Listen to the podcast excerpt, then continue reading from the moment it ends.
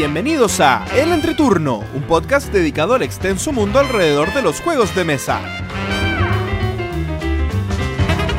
En este capítulo recibimos a Daniel Barría para hablar del Observatorio del Juego, además de un tema de la semana propuesto por Benjamín Lira. Otro Entreturno responde y la segunda parte de nuestro concurso Dos Mentiras y una Verdad. Que disfruten el Entreturno. Hola, ¿qué tal amigos? Mi nombre es JP Y yo soy Gloria.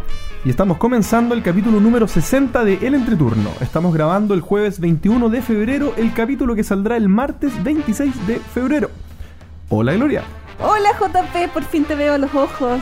Así es, bienvenida a Santiago Gloria, al calor infernal que Sí. nos ampara. Después de más de cuatro meses, por fin estoy definitivamente acá en Santiago para continuar con el podcast. ¿Cómo, cómo eso es definitivamente? Porque no pretendo irme de Santiago pronto. Hasta octubre, ¿cierto? Ay, JP, me cuesta mucho ir a ese en este año, pero... ¿Quién sabe?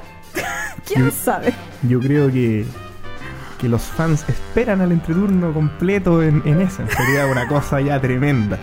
Ya, que un fan escriba eh, diciendo que quiere el entreturno completo en ese. Es más, podríamos poner una meta de likes para que el entreturno esté completo en ese. Y si la logran, tienen que cumplirlo. Ya, sí, claro. Pero pongamos algo difícil, pues algo, algo complicado, cosa que realmente haya un incentivo. Así como, si comparten mi- mil veces esta publicación, yo voy a esa. Una cosa así. O mil likes. No tengo tantos fans. Por eso. JP, bueno, no, vay- no pensemos en tour tan lejos. Yo te quiero contar de un tour más cerca. A ver. ¿Te acuerdas que en el capítulo 59 les había contado que iba a salir eh, de la, eh, la aventura de encontrar la tienda más al sur del mundo? Así es. Así que los que nos siguen en Facebook eh, pueden haber visto un video que grabé en la tienda más austral del mundo en la fortaleza en Punta Arena, eh, que fui a conocer y oye, que salgo mal en ese video, con el pelo todo al viento, la cara, hoy un viento en Punta Arena terrible. Lo que dicen no es mentira, eh, es realmente y muy entretenido pasar en la tienda. Tienen muchos juegos, tienen harto espacio. Estaban jugando Yu-Gi-Oh! Creo que cuando fui. Eh, ah, y estuve conversando con el dueño de la tienda después porque, bueno, estuve conversando con uno de los dueños de la tienda después eh, porque no estaba él en ese momento y tiene un proyecto súper interesante de hacer una ludoteca muy grande en Punta Arenas Más grande de lo que ya es. más grande de lo que ya es. Así que eh, para todos los que vayan al sur del mundo, incluyendo nuestros vecinos argentinos, tienen una alternativa donde ir a comprar jueguitos en la fortaleza. Fantástico. Lo otro que les quería con... Bueno, ¿Vas a cambiar de tema de Punta Arenas o Sí. no? Es que te quería hacer una pregunta. ¿Qué Punta Arenas tiene alguna condición jugona distinta a otras ciudades que tú pudiste apreciar? es que no jugué con nadie. No, es Ahora, que, ¿A, a qué te refieres? es que a mí me... Bueno, eh, yo he estado... eh, a ver, hay, hay un restaurante canadiense que yo soy fan ¿Mm? Porque me parece una propuesta súper interesante y entretenida que se llama Snakes and Lattes. ¿Mm? que en algún capítulo yo recomendé los videos y todo el asunto. De ellos explican el modelo de negocio y todo. Y una persona que fue a Canadá me decía que ese modelo de negocio en Canadá tiene mucho sentido porque la gente allá es muy jugona, pero muy jugona. O sea, la gente va a un restaurante o a un bar con su juego de mesa y se instala a jugar. Y esta persona veía gente jugando en todos los restaurantes y era como, ¿por qué la gente hace eso? O sea, no, es necesario ofrecerles nada, la gente lleva su juego y juega.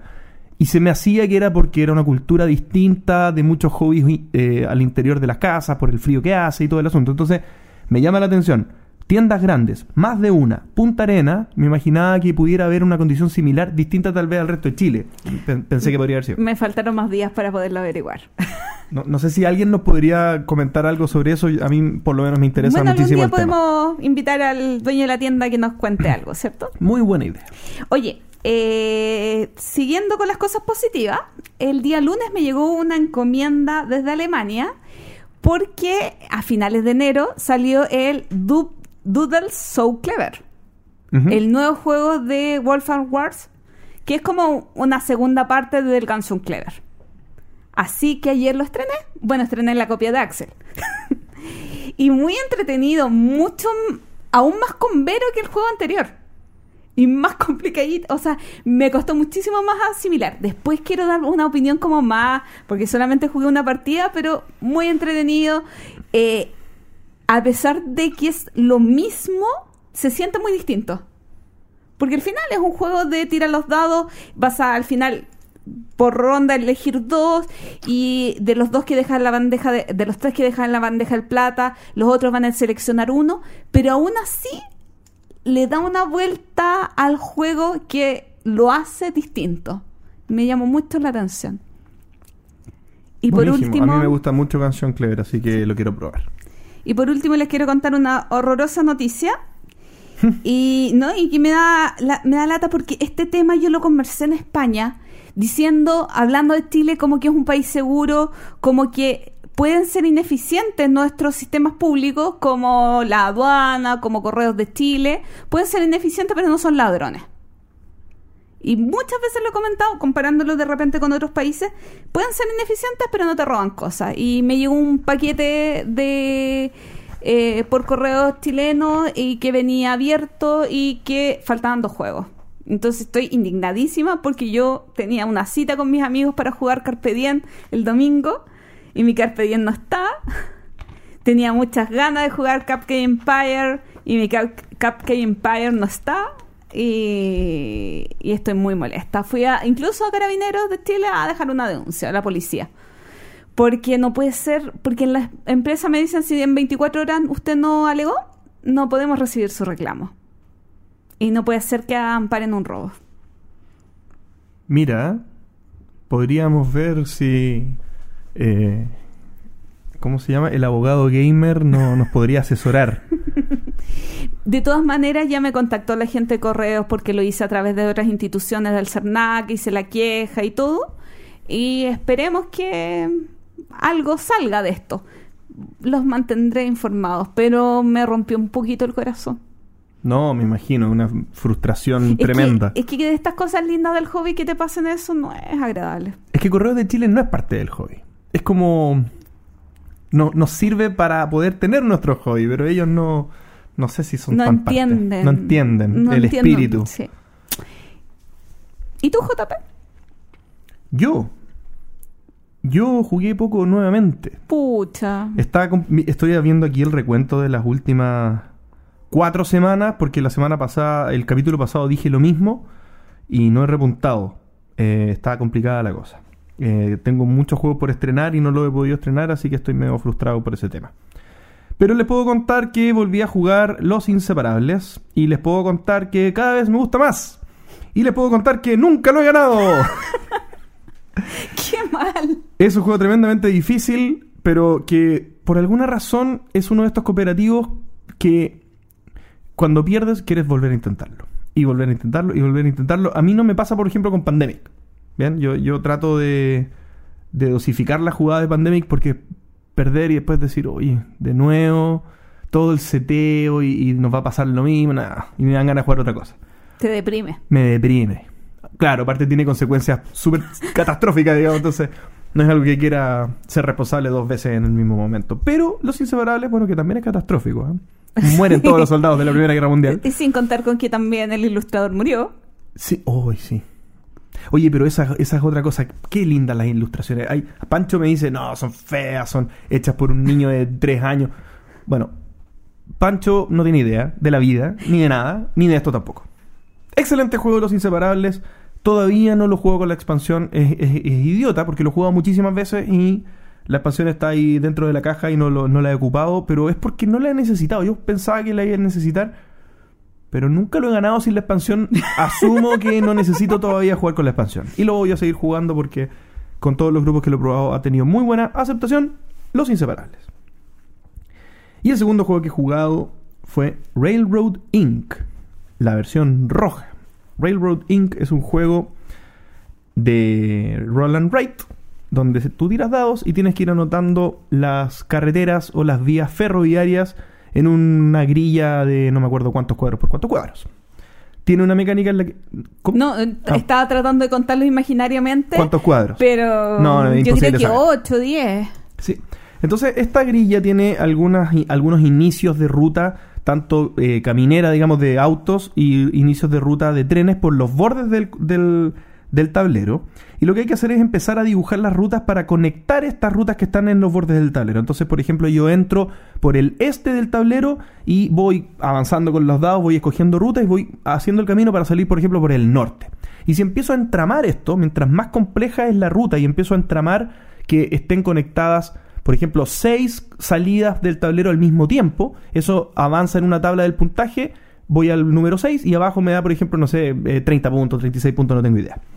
Eh, entonces uno tiene que tratar de hacer cada vez más compleja la ruta y también uniendo ferroviarios con caminos a través de estaciones. Entonces esto se hace súper complejo y al final uno tiene que ir decidiendo en siete rondas por qué caminos uno se va y, y cómo optimiza la ruta. Eh, conversamos antes de, de grabar el capítulo con Gloria Pero mm, y tenemos opiniones completamente diferentes. Yo, en mi caso, amé el juego. De Yo- partida, co- comentarles que, perdón, que es un juego de avión.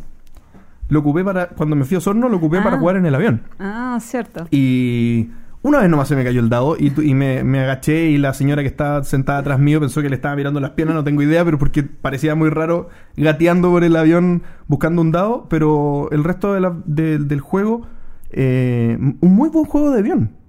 Hay que batir los dados en la mano, porque obviamente uno no puede tirar los dados con fuerza en el avión. Uno bate los dados en la mano, los deja con cuidado en la bandeja del avión. Además no tiene metal. Además no tiene metal y todo lo demás funciona perfecto en el espacio. Incluso pedí una bebida, pedí unas papitas fritas y todo cabía perfectamente en la bandeja del avión. Así que recomendado para el avión. Railroad Inc. Tu opinión, Gloria. perdón. Ojalá que no viajen mucho en avión para que no lo tengan que usar. No sé. A ver, yo lo jugué una sola vez, lo jugué sin la expansión y fue, neces- fue suficiente para el día siguiente ponerlo a la venta. No quise darle una segunda oportunidad porque realmente me aburrí. Pero bueno, en gusto, sabores, colores y todas esas cosas. Así que pruébelo antes de comprarlo. Cómprenlo. La entrevista en el entreturno.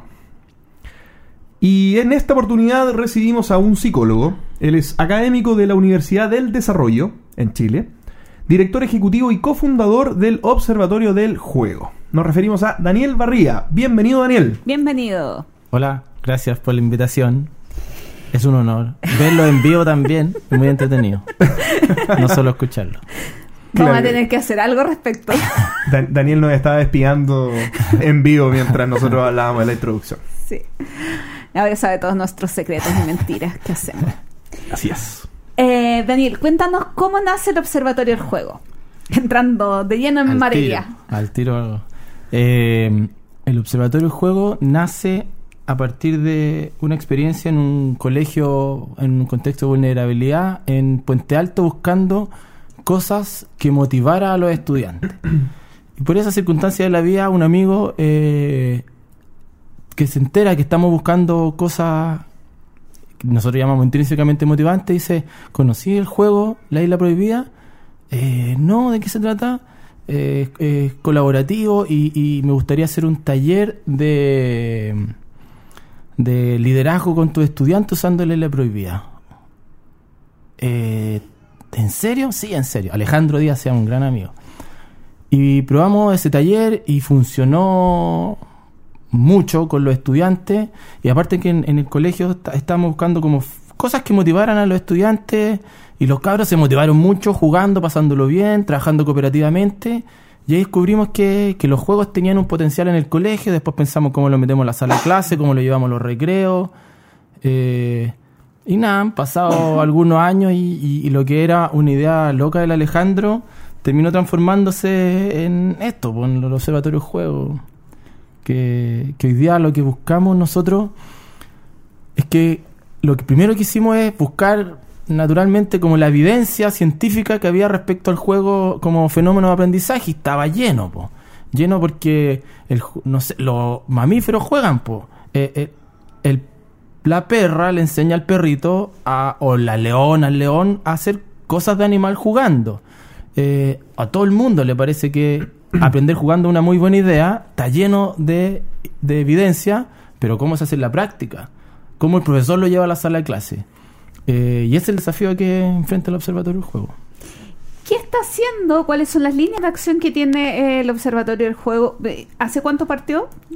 El Observatorio del Juego formalmente partió hace cinco años. Ah, ya. Bastante tiempo. Eh, bastante tiempo y hemos tenido un crecimiento, o sea, cuando se nos ocurrió o cuando se formalizó el Observatorio del Juego, no pensamos que, que, en, eh, que en estos años íbamos a tener un crecimiento tan rápido. Hoy día eh, tenemos operación eh, a lo largo de Chile, más de 100 colegios, hemos capacitado a más de 1.000 profesores, impactado a más de 35.000 estudiantes. Eh, el impacto para nosotros es gigante, nunca pensamos que iba a hacer eso. Eh, trabajamos con universidades, trabajamos en investigación, trabajamos en otros países, trabajamos en Haití, en Perú, eh, ahora estamos partiendo un proyecto en Kenia. eh, entonces, la- la- el desarrollo, el crecimiento, la actividad del Observatorio de Juegos son diversas. Trabajamos también en bibliotecas comunitarias junto a Un Techo para Chile, eh, junto a otras fundaciones en proyectos comunitarios relacionados a otras actividades lúdicas como el deporte. Entonces, nos ha súper bien y, en eso estamos, pues tratando de crecer, de impactar, de, llevar el juego a, a todos los rincones porque nuestra gran desafío tiene que ver con que las experiencias de aprender sean positivas. Eh, siempre nosotros decimos que nadie es experto en algo que no le gusta.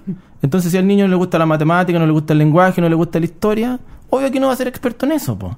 Entonces, ¿cómo mezclar las cosas que te gustan eh, con la experiencia de aprendizaje? po? Si te gustan mucho los juegos de mesa, sabes mucho de juegos de mesa. Si te gustan las motos, sabes mucho de motos. Entonces, tratemos de que el colegio sea una mejor experiencia. Oye, eh, recorriendo esta línea de acción como las planta, las planteaba ahí en Gloria, eh, pe- pero, pero para entrar en materia un poco, estamos suponiendo, digamos, con esta explicación, eh, qué es lo que hace el, obs- el Observatorio del Juego. Tú, tú hablabas, por ejemplo, de las capacitaciones y hablabas también de trabajos eh, con, pers- con, con- con colegios o, o con escuelas en, en riesgo social. Eh, ¿Qué hacen en, en realidad? ¿Qué hacen en las dos cosas que, por ejemplo, Ajá. ahora nombré? Por ejemplo, en los colegios, eh, lo que hacemos es formación de docentes. para que esos docentes dispongan del juego como un recurso de aprendizaje. Esa formación tiene que ver con capacitación tradicional de PowerPoint, pero también tiene que ver con acompañamiento al profesor, eh, en asegurarse de que los profesores ocupen los juegos adecuados en los momentos adecuados. Por lo tanto, también el Observatorio del Juego es un centro de estudio. Analizamos juegos eh, y vemos cuál es el potencial pedagógico de distintos tipos de juegos. Entonces, el Fantasma Blitz sirve para algunas cosas, Catán sirve para otras cosas, y así como otro tipo de juegos que sirven para matemática, para lenguaje, para la convivencia. Entonces, estudiamos el juego, entrenamos a los profesores eh, y, y les vamos facilitando juegos. Porque tal como el, el profesor para hacer su clase de inglés tiene material. Entonces, ¿a qué debiese jugar un profesor? Es el trabajo que hace Observatorio Juego. Investiga juegos. Eh, investiga juegos, los pone a disposición de los profesores y los acompaña en la utilización de esos juegos. Eh, entonces, eh, un proyecto en un colegio puede durar un año o cuatro años, dependiendo de cuánta profundidad quiere lograr ese colegio con los juegos. Eh, algunos colegios lo usan en la biblioteca, otros lo usan en la sala de matemática, otros lo usan en el recreo, hay mil formas de hacerlo. Oye, ¿y cómo nace un contacto para que tú trabajes con un colegio co- o intervengas un, un, un aula? ¿Te contacta el director? ¿Te contacta la municipalidad? ¿Tú vas a la municipalidad y ofreces el programa? ¿Qué ocurre ahí? Nosotros en Chile eh, existen distintos tipos de escuelas y algunas que administran recursos públicos y esas escuelas se llaman eh, particulares subvencionadas y también están las escuelas municipales públicas. Hay dos formas. Hay algunas escuelas que llegan a nosotros y nos dicen quiero trabajar con ustedes eh, y la forma de financiar eso depende. Eh, en Chile existe un beneficio para la escuela, una subvención que se llama la subvención escolar preferencial, la ley CEP, y algunos colegios financian la adquisición de su biblioteca y la formación de los profesores mediante esa ley CEP, y hay otros que lo hacen de distintas formas. Eh, nosotros somos una fundación, no percibimos fines de lucro, entonces buscamos, si un colegio tiene muchas ganas y no tiene los recursos, buscamos la fórmula de hacerlo. Eh, y también tenemos un equipo que visita colegios y que propone trabajar juntos. Entonces hay dos formas, como una orgánica que gente llega y cada vez más gente la que llega, eh, y otra donde nosotros vamos a buscar. Y con respecto a las capacitaciones, eh, no solamente ustedes hacen capacitaciones a los docentes, sino también tienen otras áreas en las que han hecho cursos. Ujú. No sé si podrías contar un poco Sí. de eso. Eh, a partir del año pasado, eh, estamos trabajando con la Universidad Viña del Mar en un diplomado, un diplomado en estrategias lúdicas para el aprendizaje. Eh, porque, claro, nosotros estábamos enfocados inicialmente en, en formar a los profesores dentro de los colegios, pero también hay muchos profesores que quieren formarse autónomamente. Entonces, por eso tenemos una alianza ahí con, con la Universidad Viña del Mar. De hecho, en esta fecha eh, eh, están disponibles las inscripciones. en el capítulo anterior vino el mejor estudiante de la primera versión del diplomado, que es Carlos Emilio Porras, con la mejor calificación, en serio. Eh, y, y- Le haremos una estrellita Sí, en la carita mano. feliz, a Carlos Emilio, carita feliz. Eh, entonces hay di- distintas fórmulas. También tenemos algo que se llama Ludic Labs, que es un taller donde acompañamos a docentes a transformar lo que es un material que es casi un juego, a transformarlo en un juego. Los profesores siempre tienen como cosas con cartulina, eh, plastificadas, y que la han usado mucho.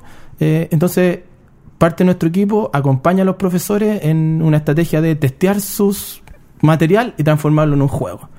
Eh, y ahí tenemos distintas estrategias para formar gente. Eh, oye, me, me interesó mucho el tema que nombraste del diplomado, porque tú te asociaste, entiendo, entonces con una universidad y generaron el contenido en conjunto. Porque en el fondo, ¿cómo fue el tema de hacer una propuesta a una universidad para que creen un diplomado en torno a este tema y que profesionalicen el tema también considerando juegos y que son juegos que, no sé, los que tenemos en nuestras ludotecas? Entonces, en el fondo, que le den un valor pedagógico a ese tema. ¿Cómo, cómo fue ese proceso? Sí, fue, eh, ellos nos propusieron a nosotros. Eh, fuimos a... Nosotros lo que estábamos haciendo, o hacemos constantemente, son seminarios de difusión. eh, y uno de esos seminarios de difusión hicimos con la Universidad Católica de Valparaíso. Y en eso conocimos a uno de los directores de carrera de pedagogía de la Universidad de Viña del Mar. Nos invitó a una reunión con el decano. Yo lo hice jugar doble. Eh, y le pregunté, eh, yo le gané obviamente porque, porque he jugado mucho. Entonces le pregunté, ¿por qué cree usted que le ganó? Porque usted ha jugado mucho. O sea, usted está diciendo que yo estoy entrenado con este juego. Sí, usted está entrenado. Entonces usted está diciendo que yo desarrollé una habilidad con este juego. Sí, usted desarrolló una habilidad con este juego.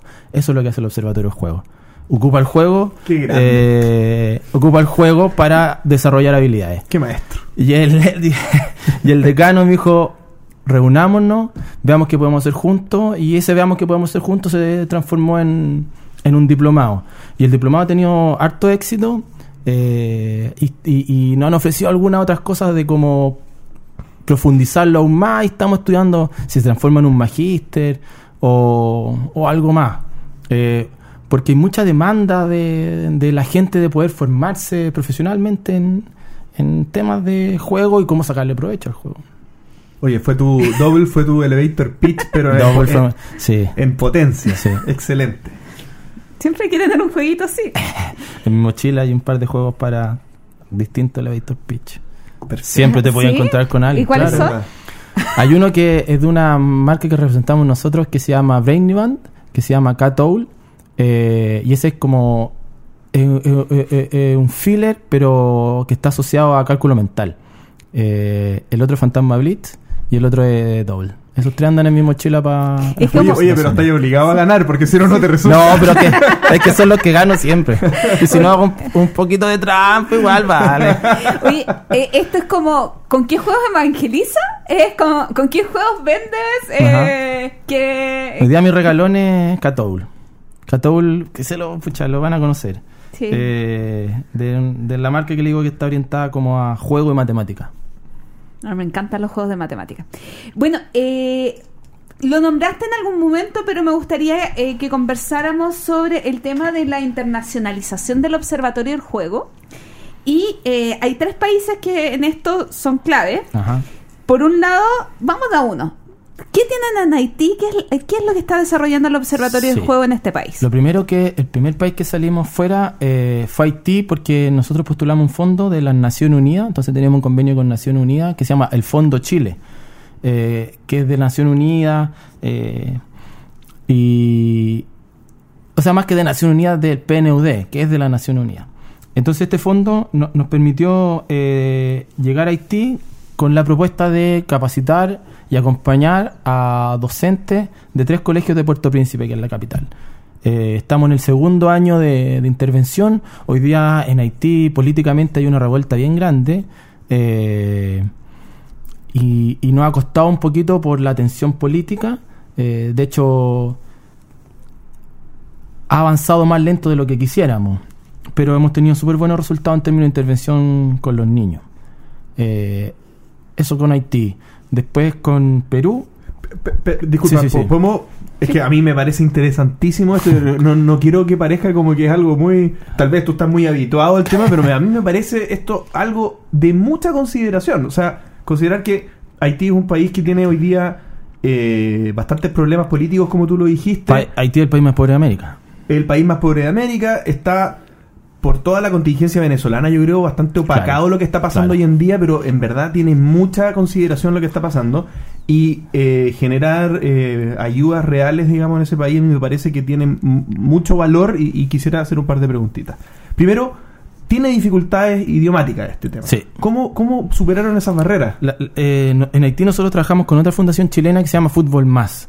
Eh, y ellos ya trabajaban en Haití, entonces eso nos permitió entrar más fácil, pero la barrera idiomática se superó aprendiendo creol.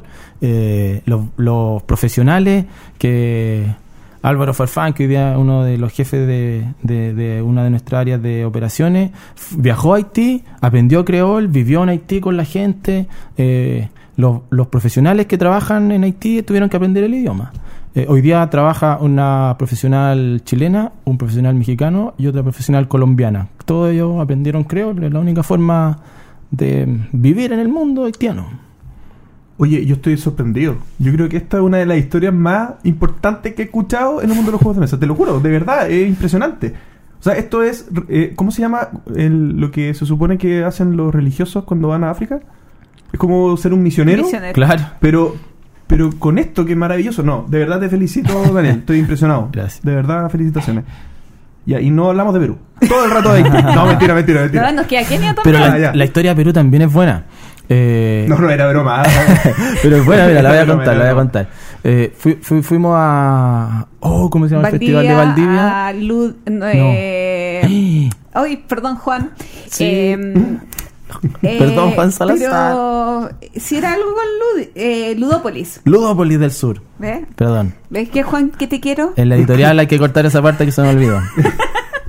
Eh, claro, fui a Ludópolis, eh, invitó Juan, Juan Salazar, que estuvo en una de nuestras capacitaciones. Obviamente ya somos amigos. Yo a Juan lo conozco hace como 15 Sí. años. Sí. Eh, eh, Juan nos invitó al día a Ludópolis, yo expuse, eh, saludó a unas par de personas, eh, Luis Won de Perú te quiere conocer. Hola Luis. Nada. Hola. Paréntesis. Hola, hola.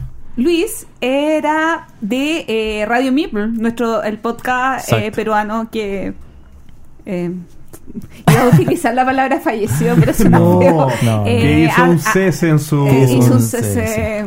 Sí. lamentable. Claro. Entonces, luego de eso, eh, voy a hacer la historia corta. Luis me dice algo así como: ¿Ustedes venden licencia de Observatorio del Juego? Por supuesto que no, somos una fundación.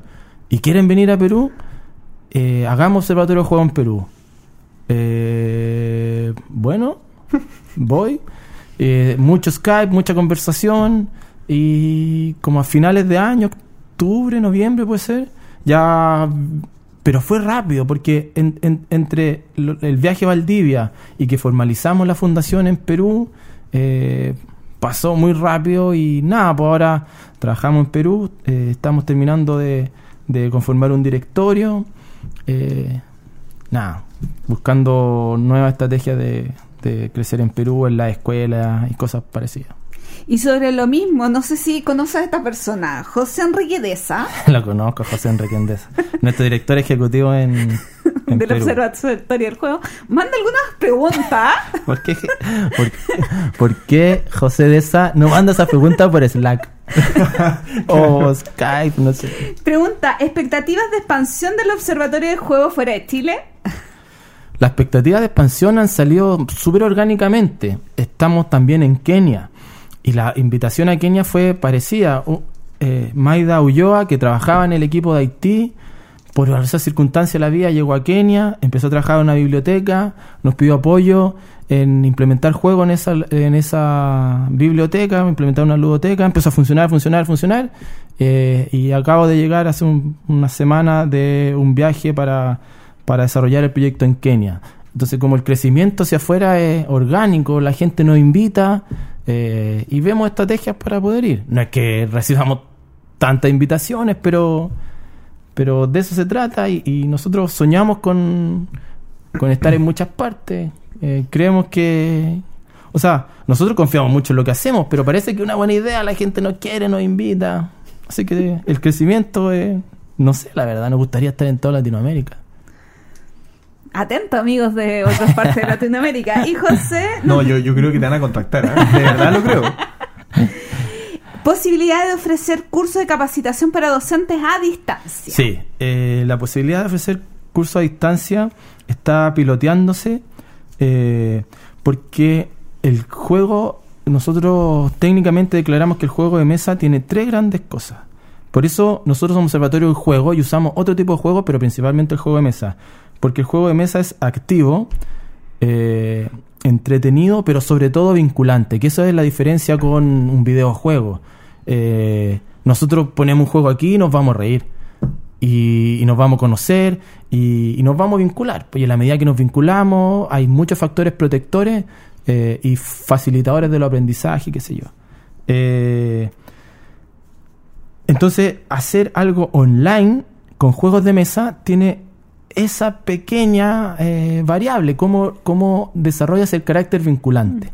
Entonces hemos estado testeando algunas cosas, estamos testeando una plataforma que estamos desarrollando y también estamos testeando el envío de kit eh, y con algunas condicionantes de que la gente que reciba el kit eh, tenga la experiencia vinculante. Esa es como la gracia del juego de mesa, creo yo. Sí, Pero estamos en eso, estamos, ya vendrán los anuncios de algunas cosas online. Yo siempre digo eh, que lo malo de los juegos de rol es que cuando comienzas a jugar mucho rol con algunas personas te comienzas a volver amigos de ellos. Y después no puedes jugar porque te importa cómo están. y vas perdiendo, oye, ¿cómo está? Hoy comamos algo, hoy hagamos esto, es esto, malo. otro. Y pasa y pasa la hora y ya no alcanzas a jugar rol. y, y no es mentira. Pero al final es que vas, a- eh, vas haciendo relaciones humanas. Ya. Y creo que esta pregunta va eh, relacionada también con países, pero a Chile. Eh, Juan Gabriel Villegas nos pregunta algún plan para la zona sur del país y los embajadores del Observatorio de Juego en este sector. Y ahora una contrapregunta, ¿qué son los embajadores? O sea, los embajadores como los nombres que la gente se ha autoimpuesto, no es algo que exista tan formal. Eh, como gente que quiere representar y llevar la idea, no, no existe formalmente de hecho.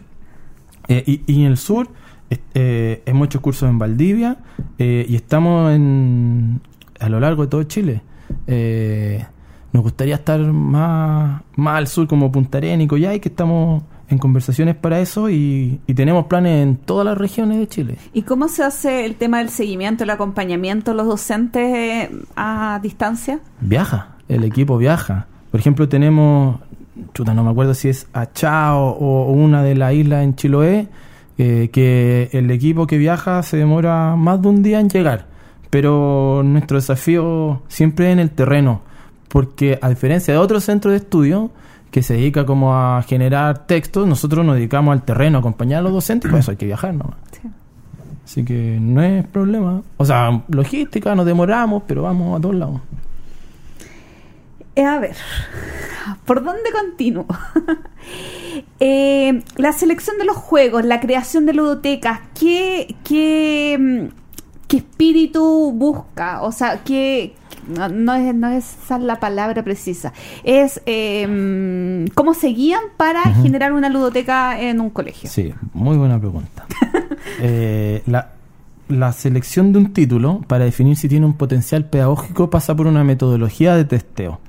Eh, entonces, distintos profesionales como externos a los colegios, que son parte de nuestro equipo, y también los docentes de los colegios, al jugar al juego llenan un formulario, una ficha, que va generando categorías.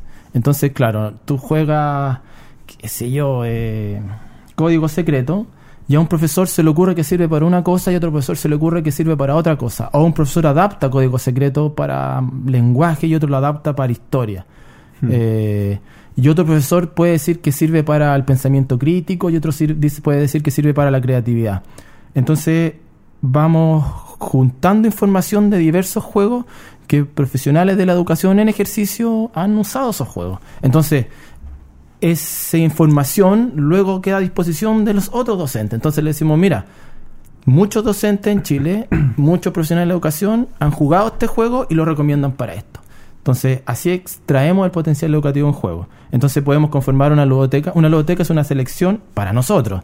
Es una selección de juegos para un propósito de aprendizaje terminado. Entonces puede haber ludotecas para desarrollar habilidades como convivencia escolar, comunicación, trabajo en equipo, o ludotecas para eh, matemática, biología. eh, y- y por eso parte de nuestra pega eh, es estudiar los juegos, es buscar juegos en muchas partes y por eso viajamos a ferias, a, a buscar juegos, a buscar editoriales, porque también aquí hay una complejidad logística, porque la- los distribuidores latinoamericanos eh, traen juegos más comerciales y a veces esos juegos comerciales a nosotros no nos sirven. Entonces hay que ir a buscar otro tipo de juegos a otros lados. Justamente eso era la siguiente pregunta, porque tú, eh, el Observatorio del Juego es parte de Ludit Chile y con esta delegación ustedes visitaron la Feria de Essen en octubre pasado. ¿Qué fue la Feria de Essen para ti? ¿Qué, qué, mm, qué trajeron eh, de allá? Eh, la feria de Essen era la segunda feria como grande, grande que habíamos ido. No habíamos ido a Essen, pero habíamos ido a otra, Nuremberg, que es la feria del juguete, que es gigante, gigante, gigante. Pero Essen es gigante, gigante, gigante en cuanto a que es solo juego de mesa, una locura. Eh, y descubrimos que mm, hay varias editoriales que, que no llegan a Chile eh, y que nosotros necesitamos que llegaran a Chile. Entonces hace un tiempo que hemos empezado a trabajar en el tema de, de obtener licencias. Eh, porque a, otros distribuidores no les interesan los juegos que a nosotros nos interesan. Entonces, básicamente eso hemos ido a las ferias y tenemos planeado ir a, a, a otras ferias durante este año para buscar otras cosas que, que no llegan normalmente acá. Po. Por último, eh, yo quería consultarte por los proyectos que tienen eh, a futuro. ¿Qué, ¿Qué se viene para el Observatorio del Juego este 2019? Se me había Eh, olvidado el año. Una de las cosas como importantes que viene para el observatorio eh, este año es que estamos hay distintos días del día del juego. Nosotros nos, eh, nos, nos se- nos seguimos por el día del juego que promueve la ITLA. La ITLA es la International Toy Library Association, como la Asociación Mundial de Ludotecas, eh, que es el 28 de mayo. Eh, entonces nosotros estamos liderando como en conjunto con hartas personas, con hartas organizaciones, queremos que un millón de niños juegue eh, en más de 10 países. Entonces tenemos alianzas con Portugal, España, Costa Rica, eh, más los países en que estamos nosotros, y lo que estamos buscando son más organizaciones que representen eh, este Día Mundial del Juego. Y, y la forma de representarlo es jugando. Entonces hemos estado trabajando con Ludeísmo en el desarrollo de un juego cooperativo que va a tener una versión print and play, va a tener algunos videos, algunas sugerencias metodológicas y buscamos que entonces los profesores descarguen el juego, lo impriman y que puedan jugar con sus estudiantes. Eh, entonces queremos que muchos profesores de muchísimos colegios, de muchísimos países, puedan sumarse a, esta celebración del Día del Juego. Entonces, pronto en nuestras redes sociales, en nuestra página web, va a haber una convocatoria para organizaciones de distintos países, de países que no tienen representantes, para, para que se puedan sumar a la celebración del Día Mundial del Juego. Oye, eh, yo también me, eh, me quiero colgar de esto que dijiste que estás trabajando con ludoísmo para poder hacer esto. Y te iba a preguntar antes, pero lo, lo pregunto ahora muy, muy con- en contexto. Ustedes son una fundación que tienen apoyos estatales, entiendo. Tienen Eh, sí. utilizan fondos, digamos, y, y hay parte importante. Pero, ¿cuán importantes son las alianzas con distribuidoras, eh, editoriales? ¿Cómo es la participación de ellos? Eh, o sea, para nosotros es fundamental. Es tan fundamental trabajar en alianzas con los distribuidores, con las editoriales, eh, que en Perú, donde el desarrollo de- del rubro del mercado de los juegos de mesa es más pequeño, nos hemos visto la obligación de tener que distribuir juegos. eh, porque no existe, mucho menos que en Chile. Entonces nosotros trabajamos muy fuertemente, somos parte de, de Ludi Chile, estamos en alianza con distintas editoriales, con Fractal, con, con Juegate Labs, con Ludoísmo, eh, con la Camila de Corruptia, con todo en verdad porque, por- porque, porque tiene que crecer. A todos nos conviene que, que- que crezca el mercado de los juegos de mesa. Oye, pero nombraste los, los humildes. ¿Y los grandes se ponen o no? Eh, los grandes se ponen, no tanto como quisiéramos, pero sí se ponen. O sea, Debir en, en algún momento financió una estrategia que se eh, que buscaba hacer pilotos de cosas que hoy día hacemos más formalmente y, y- y trabajamos súper bien con Matías en ese momento eh, y luego con Cristóbal también hemos trabajado en alianza, participamos en las distintas actividades de Debir. Este año tenemos ahí unas sorpresas que no sé si puedo anunciar todavía para el segundo semestre junto con Debir. Eh, con Skychip también hemos hecho seminarios y cosas parecidas. Nos gustaría que nos ayudaran un poco más, ojalá estén escuchando. Eh, Siempre la ayuda es buena. pero pero sí, sí, hay colaboración. O sea, aparte de la colaboración, eh, son parte importante de los proveedores de, de juegos. Pues si no tuviéramos a DeVille y Skychip, muchas ludotecas no podrían funcionar. Pero sí, súper bien. Ojalá que aún mejor. Y, y se acerca bien. el micrófono para decirlo ahí. Así Me parece que quede excelente. súper claro. Está escuchando. Oye, si ya estamos terminando la, la- la entrevista, a mí me encantaría que tú pudieras contarnos tu anécdota preferida en esta, en esta experiencia maravillosa que, que nos estás compartiendo. Mi anécdota preferida. Eh, tiene que ver con... Que, que ha pasado varias veces, que siempre en los colegios, no siempre, regularmente, hay una profesora o un profesor que es un poquito mayor y que mira con escepticismo el tema del juego. Entonces empieza a mirar. Entonces uno le invita y dice, profesora, ¿quieres jugar? Eh, no, no, no, yo no juego. Y la profesora se para, se corre, pero después empieza a ver que la gente se ríe, se empieza a acercar, eh, y de repente está sentada en la mesa y muerto la risa como todo. Eh, porque el juego tiene eso, pues como de un poquito de magia. Claro, hay escepticismo porque jugar es como perder el tiempo en el colegio. pues. Pero después cuando los profes se dan cuenta que, o algunos profes, porque algunos automáticamente se dan cuenta que el juego es fantástico. Eh, pero eso es como lo que a mí más me gusta ver, como el profesor resistente que en 20 minutos vio como el otro lo estaban pasando muy bien y quiere sumarse. Buenísimo.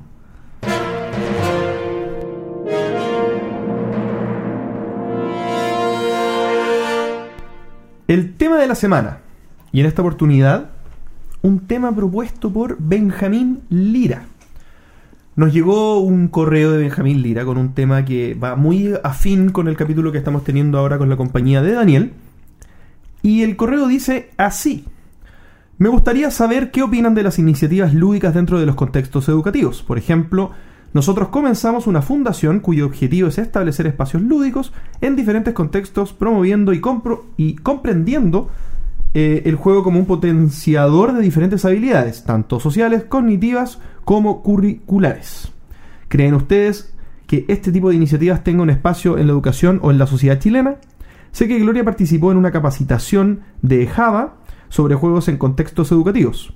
¿De qué manera creen ustedes que se pueden establecer rutinas lúdicas en bibliotecas o centros comunitarios? Espero que puedan contestar estas inquietudes. Así que es un tema de la semana y lo vamos a desarrollar desde ahora ya.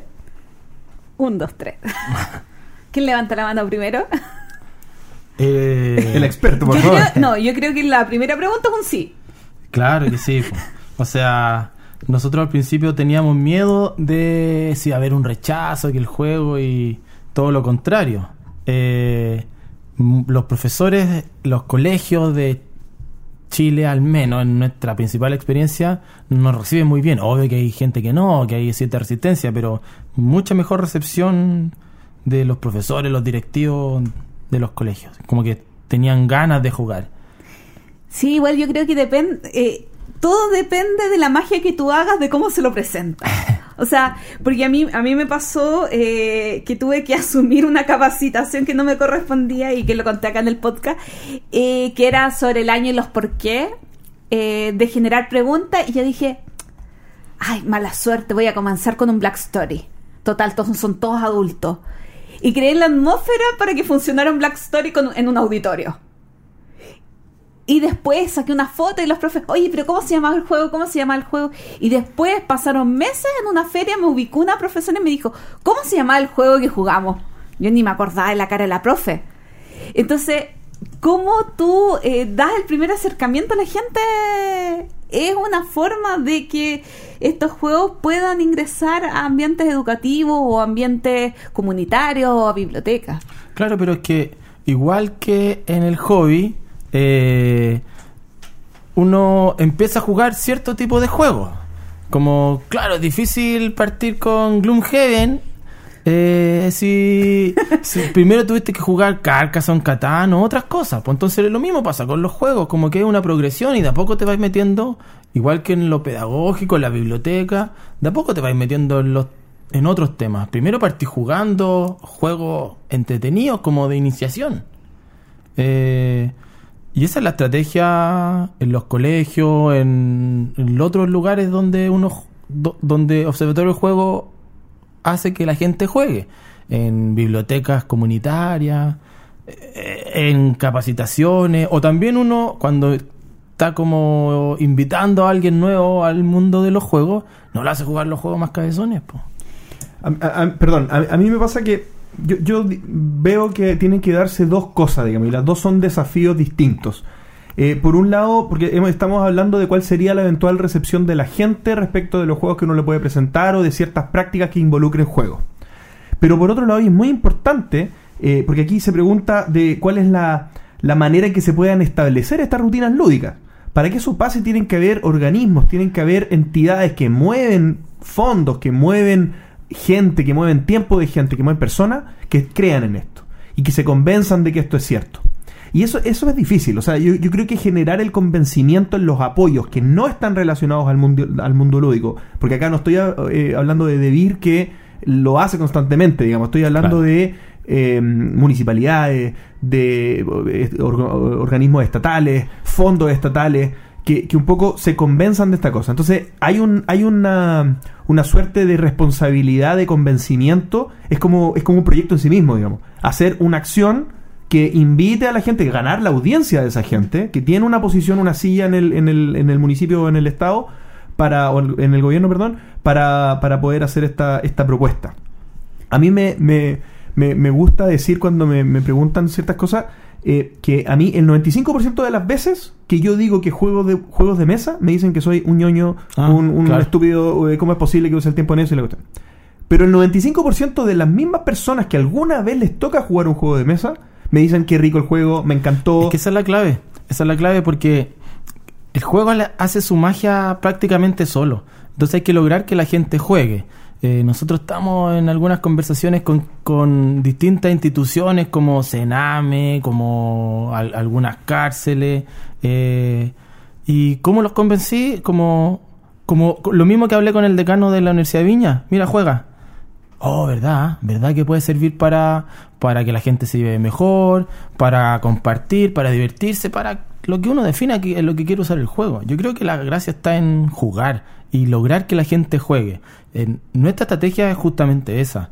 Como para lograr apoyos, hacemos que la gente juegue. Da un minuto, juega. Sí. Y yo creo que igual se da que es una buena época. Porque esto hace 10 años no sé cómo ya andaría. No creo que se hubiera movido tan rápido.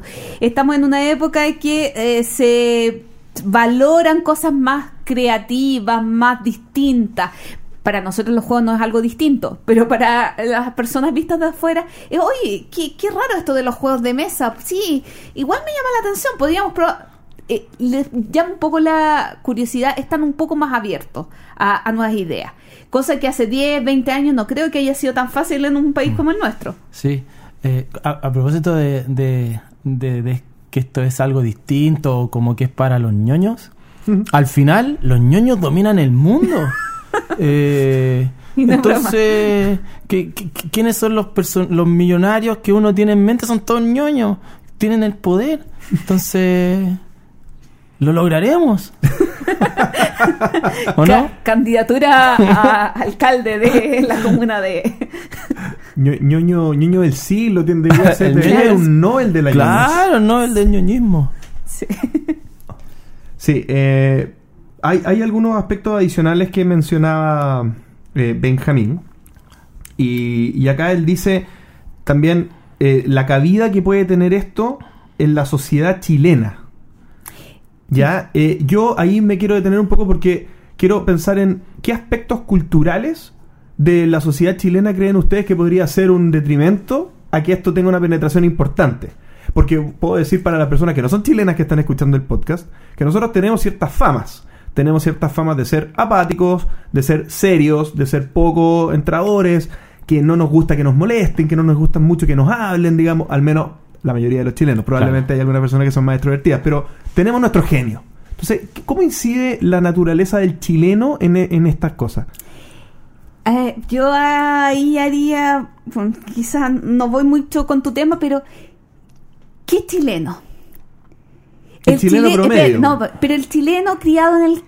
O sea, de- de- que yo soy una chilena criada a la antigua. No, pues mi papá tiene 82 años, mi mamá tiene 77. Ellos vivieron en campos, vivieron en zonas rurales. En mi casa se acostumbraba a jugar juegos eh, cuando íbamos al campo de Brisca. sobremesa. Uy, amo la brisca. Brisca, carioca, eh, dominó. Entonces, dentro de la cultura de algunos grupos, Pero es que eso no es cultura.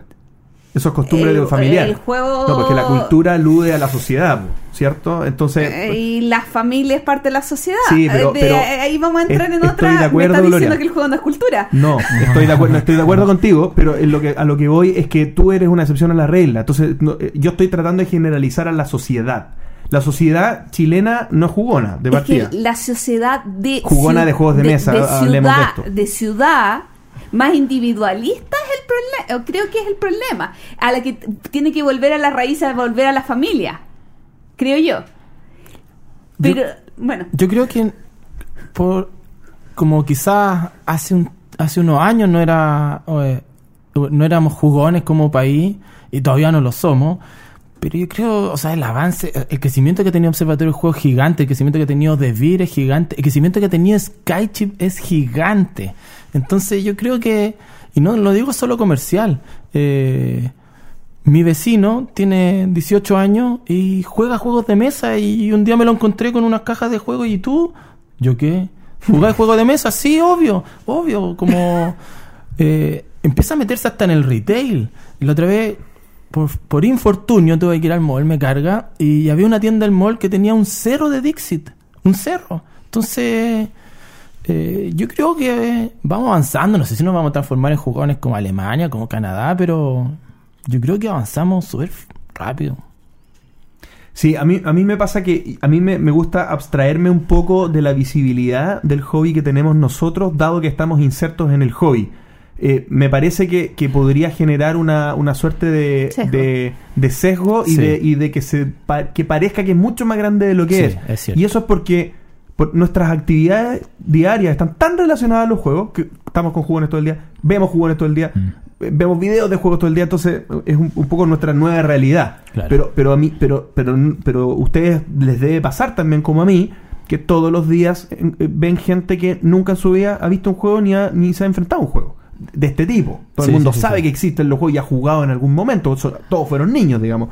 Pero, pero me refiero a los juegos modernos, digamos. Es algo que sigue siendo una materia desconocida para mucha gente. Entonces, pa- ya, pa- para, para, para un poco ir a la pregunta que yo quería enfocarme, a- asumamos que eh, nos referimos a esa gente, Ajá. a penetrar con un hobby en gente que no es jugona y que no conoce estas cosas. ¿Cómo creen ustedes que afecta el, el genio, por ejemplo? Ya, genio. asumamos que no es el chileno. Ajá. Asumamos que es una persona de, de genio complicado, digamos. No, no, no. Carlos Porras, por ejemplo, el capítulo pasado nos decía cómo él usaba técnicas diferenciadas para enfrentar O el empresas para perdona, eh, vamos al otro paso después, pero para enfrentar empresas que se definen como empresas serias, como que ponen un alto en, oye, yo sé que tú vienes con tu capacitación de juegos y todo el asunto, pero nosotros somos una empresa seria. Y él nos decía, como si fuera ser serio te prohibiera jugar. Bien, Claro. entonces, ¿cómo incide ese apatismo, digamos, apatía, apatismo podría ser una palabra también, ¿ah? Eh, con esto? ¿Qué, qué, qué piensan ustedes? Mi experiencia tiene que ver con los colegios. Eh, y y- y lo, tenía que ver con la anécdota que conté hace un rato. Sí. Eh, jugando. El juego hace su magia. Solo. Ya, no solo. con un poco de ayuda, pero cuando tú lo, logras involucrar a la gente en la experiencia de juego, nosotros hablamos de la experiencia de juego y cómo llevar la experiencia de juego a, la- a aprender, a la experiencia de aprender, eh, empieza a vencer esas barreras. Eh, Y yo creo que eso es lo que está pasando, como que somos muchos evangelizadores en Chile, en Latinoamérica, que, que vamos venciendo eso, como que el chileno tiene, bueno, el latino, no sé, eh, resistencias como lo desconocido, pero, pero cuando se da cuenta que, que jugar, que lo va a pasar bien, que no es amenazante ni nada, como se entrega como fácilmente desde mi punto de vista. O sea, la barrera, tú dices, estás convencido que es lograr que jueguen. Yo creo que sí. Y que el juego actúe, digamos. El que el juego actúe. Eso es como es parte de, de nuestra estrategia y es lo que nos ha funcionado. Me parece perfecto y eso es un testimonio para que también se tome como, como idea y que se trate de replicar. Oye, les quiero hacer otra pregunta, perdón que, me, que, que les pregunte cosas como que fuera una entrevista, pero cuando tú, tú decías en, tu- en la entrevista hace una sección atrás que desarrollamos habilidades a través del juego. Y que eso es algo inherente al juego, o sea, que nos pone en una situación de entrenamiento en el que nosotros, de repente sin querer, eh, eh, y probablemente muchas veces sin querer, vamos desarrollando habilidades. Ustedes viéndose hoy día como son, ¿reconocen habilidades desarrolladas en ustedes Uf, sí. por jugar? ¿Y podrían dar ejemplo? Yo, yo lo comenté hace un par de capítulos. Había jugado Bungo, que un juego de cosita espacial, ¿cómo se llama? De la habilidad espacial. ¿Coordinación visoespacial? Bueno, eso. ¿Ah? Eh, hace cuatro años. Y no lo volví a jugar hasta hace cuatro semanas. Pero he jugado Fantasma Blitz, he jugado un montón de otros juegos que tienen eh, agil- eh, eh, habilidad, eh, coordinación ojo-mano y distintas distintos tipos de coordinaciones y de, de- de pensar de maneras distintas. Jugué Ubongo y me fue espectacular. Y la primera vez que había jugado me había ido horrorosamente mal, patético o peor. O sea, como que Ubongo jugaste la primera vez fue un test y después la segunda vez que jugaste fue un retest y subiste tu capacidad ubonguística. Mm, Sí, entonces, ahí, o sea, ahí es como uno se da cuenta que realmente eh, eh, la coordinación, eh, otro juego de, de apilar maderita, la coordinación y el poder usar las dos manos mientras estoy viendo un objeto, era algo, yo soy súper... ¿Cuál le podría ser una palabra? Bruta, brusca, eh, Poco, me- coordi- poco meticulosa. Mira, si a mí me hacen bailar una cumbia, me caigo. O sea, o sea, menos o mal no fuiste cirujana. Pésimo, o sea, todas esas cosas mal, pero ahora me veo apilando cubos mientras de colores y co- excelente. Yo, yo, yo, cuando iba en el colegio... Eh, ¿No diremos cuántos No tanto años atrás, no tanto. Cinco. Cinco, claro. Eh, jugaba Magic. Y, y la habilidad que ahora yo me doy cuenta que desarrollaba era ir con mi carpeta de Magic a Providencia o. o ¿Cómo se llama el que está en, el, en Ahumada? Ya, pero. a- ¿Eurocentro? el Eurocentro a cambiar mis cartas. Y eso es una habilidad. Primero hay que tener Hay que 14 atreverse. años, hay que atreverse, tomar el metro, planificación de cómo vaya a llegar, saber el valor, ¿Negociación? decirle a una persona que no conozco, cambié carta, sí, cambio carta. Ahí hay habilidades, Oye, y todo Oye, el y el inglés estudio que del mercado. el inglés, el estudio del mercado, saber que, que una carta que tú sabes que tiene un cierto valor, vale dos de la otra. ¿Cuándo vender? ¿Cuándo El vender? ciclo del mercado. La especulación. Claro. La, la especulación respecto de cuándo eh, irán a reeditar esta carta, va a Claro. mantener el valor en el tiempo. Entonces, como esos son, no son propias, y, y, y sin contar las propias de Magic o de cualquier otro juego, juego de cartas, pero asociado al juego de cartas hay chorrera de habilidades, po. que, o sea, aparte la motivación, que tu mamá te mande a comprar el centro, no voy a ir, pero a cambiar tus cartas al centro, obvio que sí, po. Entonces hay un montón, o sea, yo descubro en mí, por lo menos con Magic, un montón de habilidades. Oye, y aquí tal vez estamos eh, tomándonos de lo que nos mandó Benjamín y estamos abriendo más el tema, pero no importa. Es nuestro podcast. Yo les quiero preguntar, yo, yo tengo una, una experiencia en el magíster que hice, en el que hicimos una dinámica de juego y la cosa pasó a mayores. La, la cosa se transformó en una cosa personal para algunas personas. Bien, entonces, por ejemplo, el juego era un juego de negociación en el que teníamos que ser distintas tribus y teníamos un objetivo. Y, y eran tribus enemigas dispuestas a todo. Y Ah. tenían que negociar para obtener el mayor valor no en, con- en con- en- en comunión con la otra tribu, sino que a costa de la otra tribu. Entonces el, el juego era cómo nosotros podíamos ponernos en el papel. ¿Bien? Porque nadie de nosotros estaba dispuesto en la vida real, espero, a, a hacer cosas negativas para obtener valor. Pero estas eran las reglas del juego. Y, y- y a mí particularmente me pasó, yo, yo soy, creo, soy súper buen actor. Entonces me puse mucho en el papel y fui un canalla. Fui un canalla como lo soy en, en Twilight Imperium o en, en juegos de negociación. Y la persona que estaba negociando conmigo se sintió muy ofendida. Muy ofendida. Y, tú, y no me habló por dos semanas. O sea, de verdad fue un tema Muy buen actor.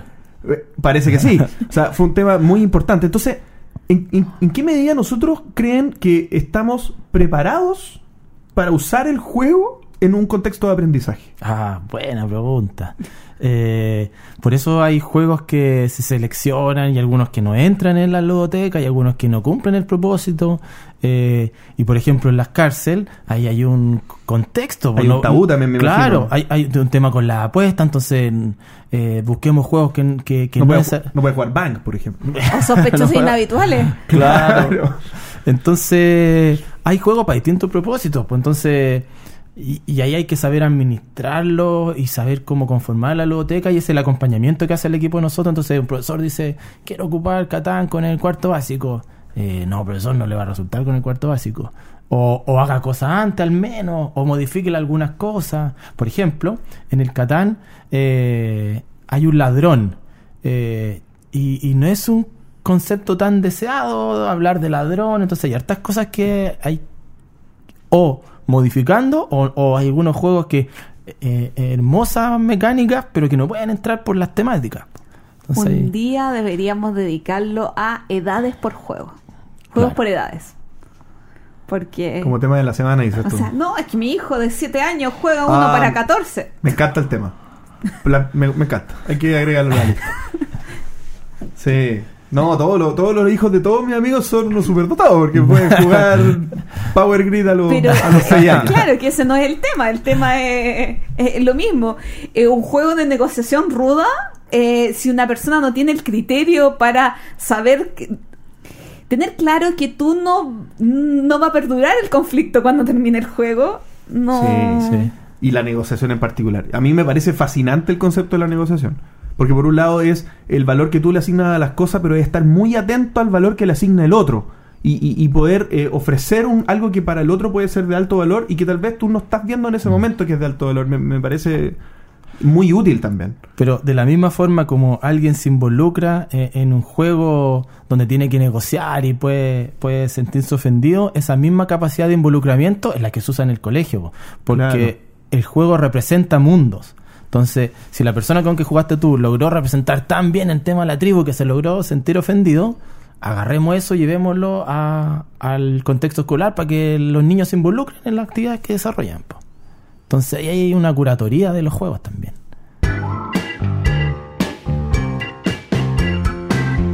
Estamos con Juan Luis Arias, Country Manager de SkyTip, quien nos va a contar sobre un evento que tienen próximamente acá en Santiago de Chile. Hola, hola a todos. Bueno, eh, nosotros durante abril, exactamente el 13 y 14, vamos a hacer el que hemos nombrado Ludifest, que va a ser un festival enfocado en los juegos de mesa. Este va a ser en el GAM, en Metro Universidad Católica, y contaremos con 10.000 metros cuadrados de juegos para todos, no solamente demostraciones, sino que vamos a hacer torneos y por primera vez vamos a tener eh, torneos oficiales de eh, toda la línea de juego competitivo de Fantasy Flight.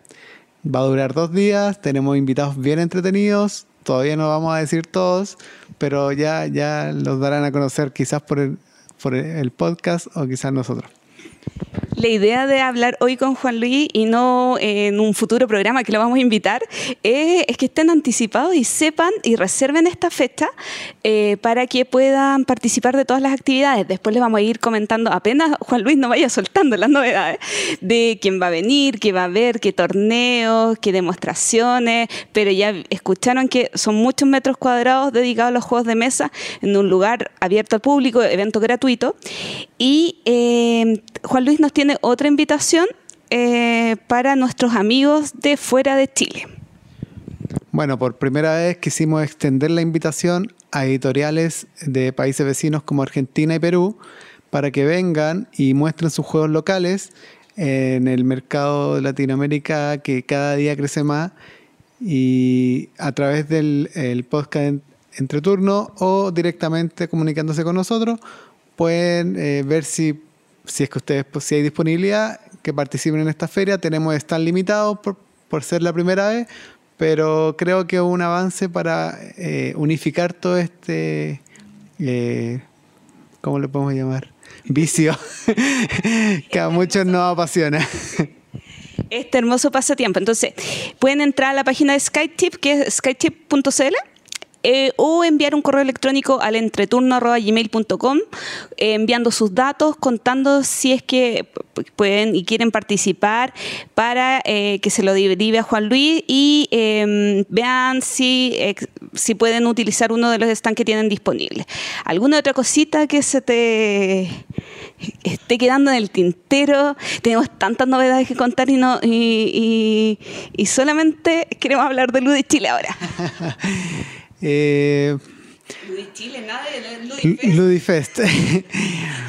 bueno, estamos, queremos, eh, le tenemos harta esperanza a Ludifest. Esperamos 20.000 asistentes durante el fin de semana. Estamos haciendo todo lo posible por tener eh, noticias, no solamente, hacer noticias no solamente en Chile, sino que en todo el mundo. Entonces, eh, esperemos que contar con su apoyo y su energía para participar y dar la buena onda que siempre han estado en nuestro evento. Una pequeña aclaración sobre lo que dijo Juan Luis es que eran, eh, que se entusiasmó con el evento, eran solamente mil metros cuadrados y no diez mil. Porque diez mil es muy grande. Sí, Eh, yo, yo creo que es como eso, diez mil. Sí, a No ver, sé. 10.000 puede No. ser, ¿ah? De No. más, pues. Oh, queda corto. Ese es más grande. Sí. Más grande. sí. No, Bueno, lo- no tengo el a dato acá. No, te- no tengo el dato acá. Maldito. JP Baesen. Buena. Allá Sí. nos veremos. Allá nos veremos. Espero, maldito- espero, espero. Maldito Y le mandamos fotos a la Gloria. No, llévenme en la maleta. y me quedo allá. Bueno. Ahora. Mil likes, mil likes. Mil- Ahora viene el entreturno responde. No, pero espérate. po. Ah, pero ¿por qué? Es que yo, es que esta cuestión es subirrelevante, po. ¿Qué? 20.000 personas, yo escuché bien eso. ¿Sí? 20.000 personas quieren meter en un evento. Eh, ¿Cuántas personas van a, a, a Essen más o menos? ¿150.000? 180, 190 ¿Cuántas personas caen en el Movistar? Uy, Más o menos. unos, Es equivalente a un show de Luis Miguel. es equivalente a un show de Luis Miguel. Hay que decir que son como son dos días, va a estar el hall central del GAM, que igual es un espacio abierto eh, considerable. Solamente el primer día hay torneos y los otros días probablemente puede ser, o spoiler, el entreturno tenga alguna actividad el día domingo.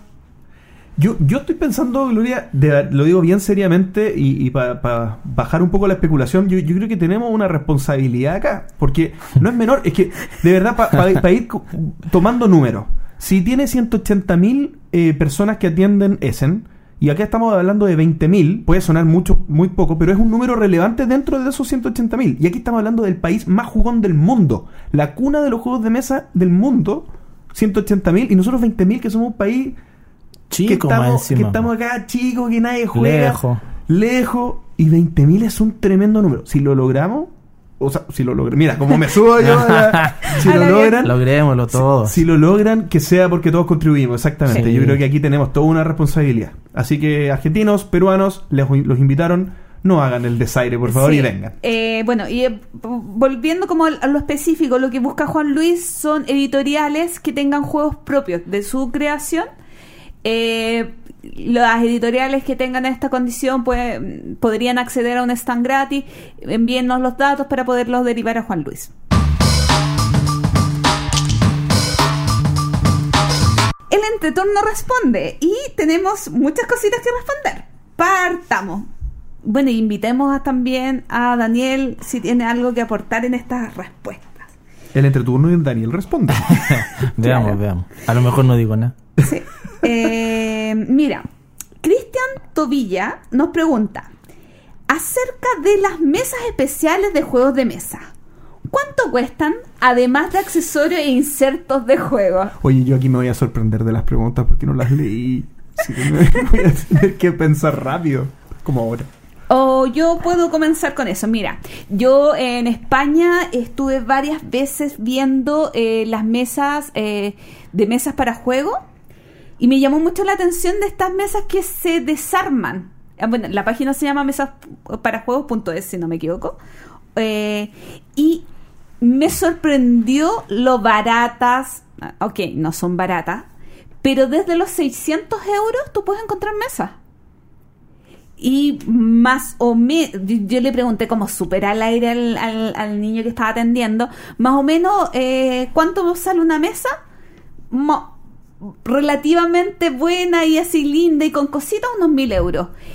Que sí, es mucha plata, pero sí, ya has gastado tanto en juego. de- El problema es que, claro, esto es España, entonces tienes que considerar, uno, en el caso de Chile, que la madera venga certificada para que no Con haya ningún problema en la internación y la internación y enviarla en un container.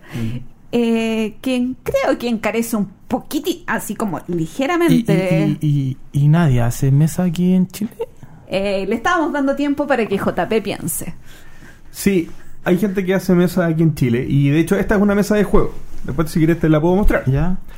Eh, pero no me salió barata y creo que fue porque experimentamos mucho con esta mesa nosotros. Eh, la hizo Fernando Pérez, que es el artesano que trabajó conmigo en este proyecto.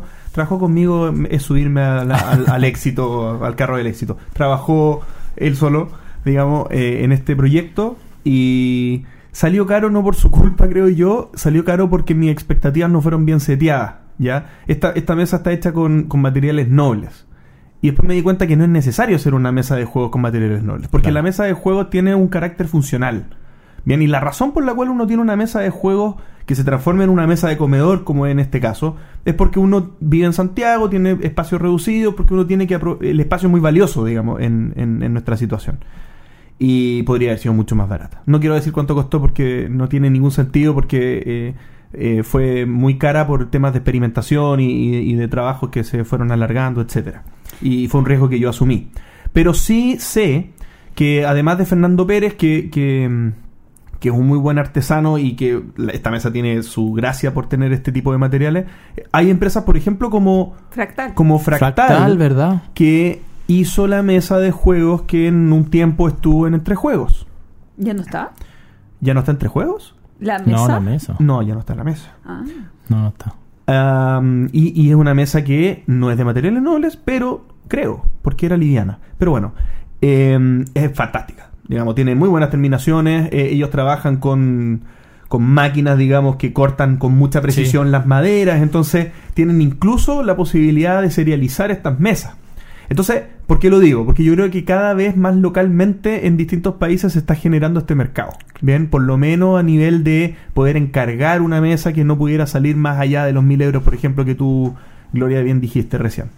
Así que creo que es medio irresponsable decir, uy, qué barata, porque el poder adquisitivo de las personas, dependiendo probablemente de la edad, de la etapa de la vida que estén o, o de las responsabilidades que tengan, es muy diferente. Yo soy treintón, soltero, entonces obviamente tengo algunas atribuciones que me puedo dar que muchas personas no.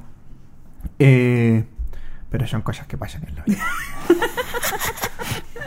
¿Algo que agregar, Daniel? ¿Alguna Mm, experiencia con mesas de juego? No, no he tenido mucha experiencia con mesas de juego, la verdad. No. A mí me encantaría tener una, pero eh, primero tengo que tener otro lugar donde vivir, donde realmente la mesa entre.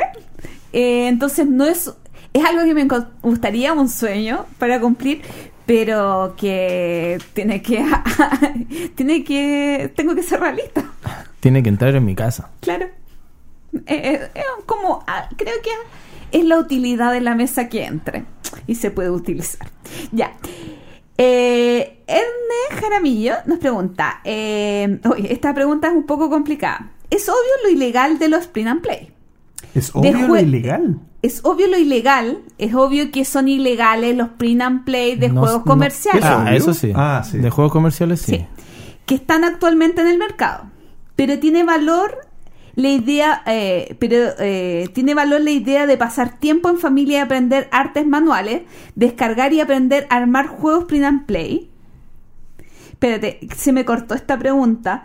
eh, Se que- te cerró el programa. no, se me cortó la pregunta porque era más larga y, Ah. y se me fue. Pero sobre los print and play de eh, juegos... eh, ay, perdón, Pero perdón. te, acu- te acuerdas del contexto, ¿no? Es que se me olvidó ya. Ya, pero estoy... Ay, no estoy entrando. Ya, vamos con la siguiente mientras encuentro... Perdón. Qué buena pregunta. Ya. Bueno, este es un correo electrónico. De verdad, vamos a cambiar de pregunta. Sí. Tranquilo. Estoy totalmente La- de acuerdo con la respuesta. Sí. Ya, la voy a buscar completa porque le Yo- falta un parrafito. Yo ya estaba tomando vuelo ya. Pucha, perdón. Prepa- eh, eso es para que se prepare. Ya. Diego Vara nos envió un, un mensaje preguntándole. Les quería hacer una pregunta. Eh, ¿Qué mecánica en un juego que tenga un componente de azar les gusta más? ¿Un lanzamiento de dados? ¿Una bolsa oscura con fichas? ¿Una baraja con eventos? ¿Una ruleta? ¿Algún componente tipo smartphone que controle el azar? Eso. La última de un smartphone que controla el azar me cargaría personalmente. Qué mala idea, pues si la gracia del juego de mesa es que se toca, pues que tiene textura, por eso las piezas son de maderita o de cartón. De Es- plástico, de plástico. de plástico. Es que nosotros tenemos problemas. Yo soy de cartón y madera, él es de plástico y, y dinosaurio. Pero de todas formas tiene textura, se toca, tiene una cosita. Pues entonces si le vamos a meter azar, que no sea un celular. Sí, eh, yo en particular, me- me- hay, una, hay una palabra en inglés que yo, la traducción no me gusta, que es gimmick. Que es el hecho de hacer algo, digamos. Eh, Se traduce como truco, pero me- gimmick es más como gest- el- la gesticulación, digamos. Cuando se dice, oh, no, eso es solo un gimmick, es como, es solo el hecho de mover el, mover el cubito, solo el hecho de tirar el dado. Bueno, hay veces en que eso tiene mucho placer, digamos, como, como tú mencionas ahora. No dijiste placer, pero, pero sí que eh, sentir la textura, hacer el gesto. Destroquelar un juego. Destroquelar un bueno claro eso eso es como en metajuego cierto porque está como sobre el juego pero por ejemplo cuando uno tira un dado tiene varias partes que son cada una de ellas una suma de cosas cada una de ellas placentera. Tomar el dado. El dado tiene un peso. Uy Claro. esto tiene sustancia. Uno lo agita. Chiqui, chiqui, chiqui, chiqui, chiqui, las cosas suenan medio como medio vaquilitoso pero empieza a sonar un, un claclacleo muy muy delicioso.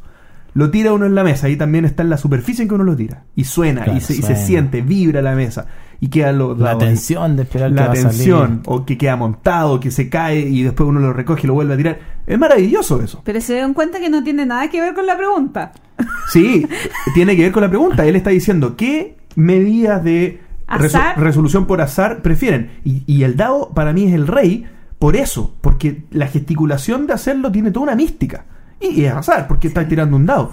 Eso yo lo encuentro maravilloso. Ahora, hay cosas que por implementación, digamos, funcional, eh, tienen cosas que es difícil emular con un dado. Yo, yo le respondía por correo a nuestro amigo eh, Gloomhaven, que es mi juego preferido tiene esta dinámica en que uno va sacando las cartas y las cartas se barajan con cierto orden y cuando sale una carta de cancel eh, se tienen que rebarajar las cartas y, y- y todo va pasando, digamos, eh, con una mecánica que con dado es difícil. Aparte que uno va mejorando esos mazos, va Claro. añadiendo cartas nuevas y sería como ir cambiando los dados.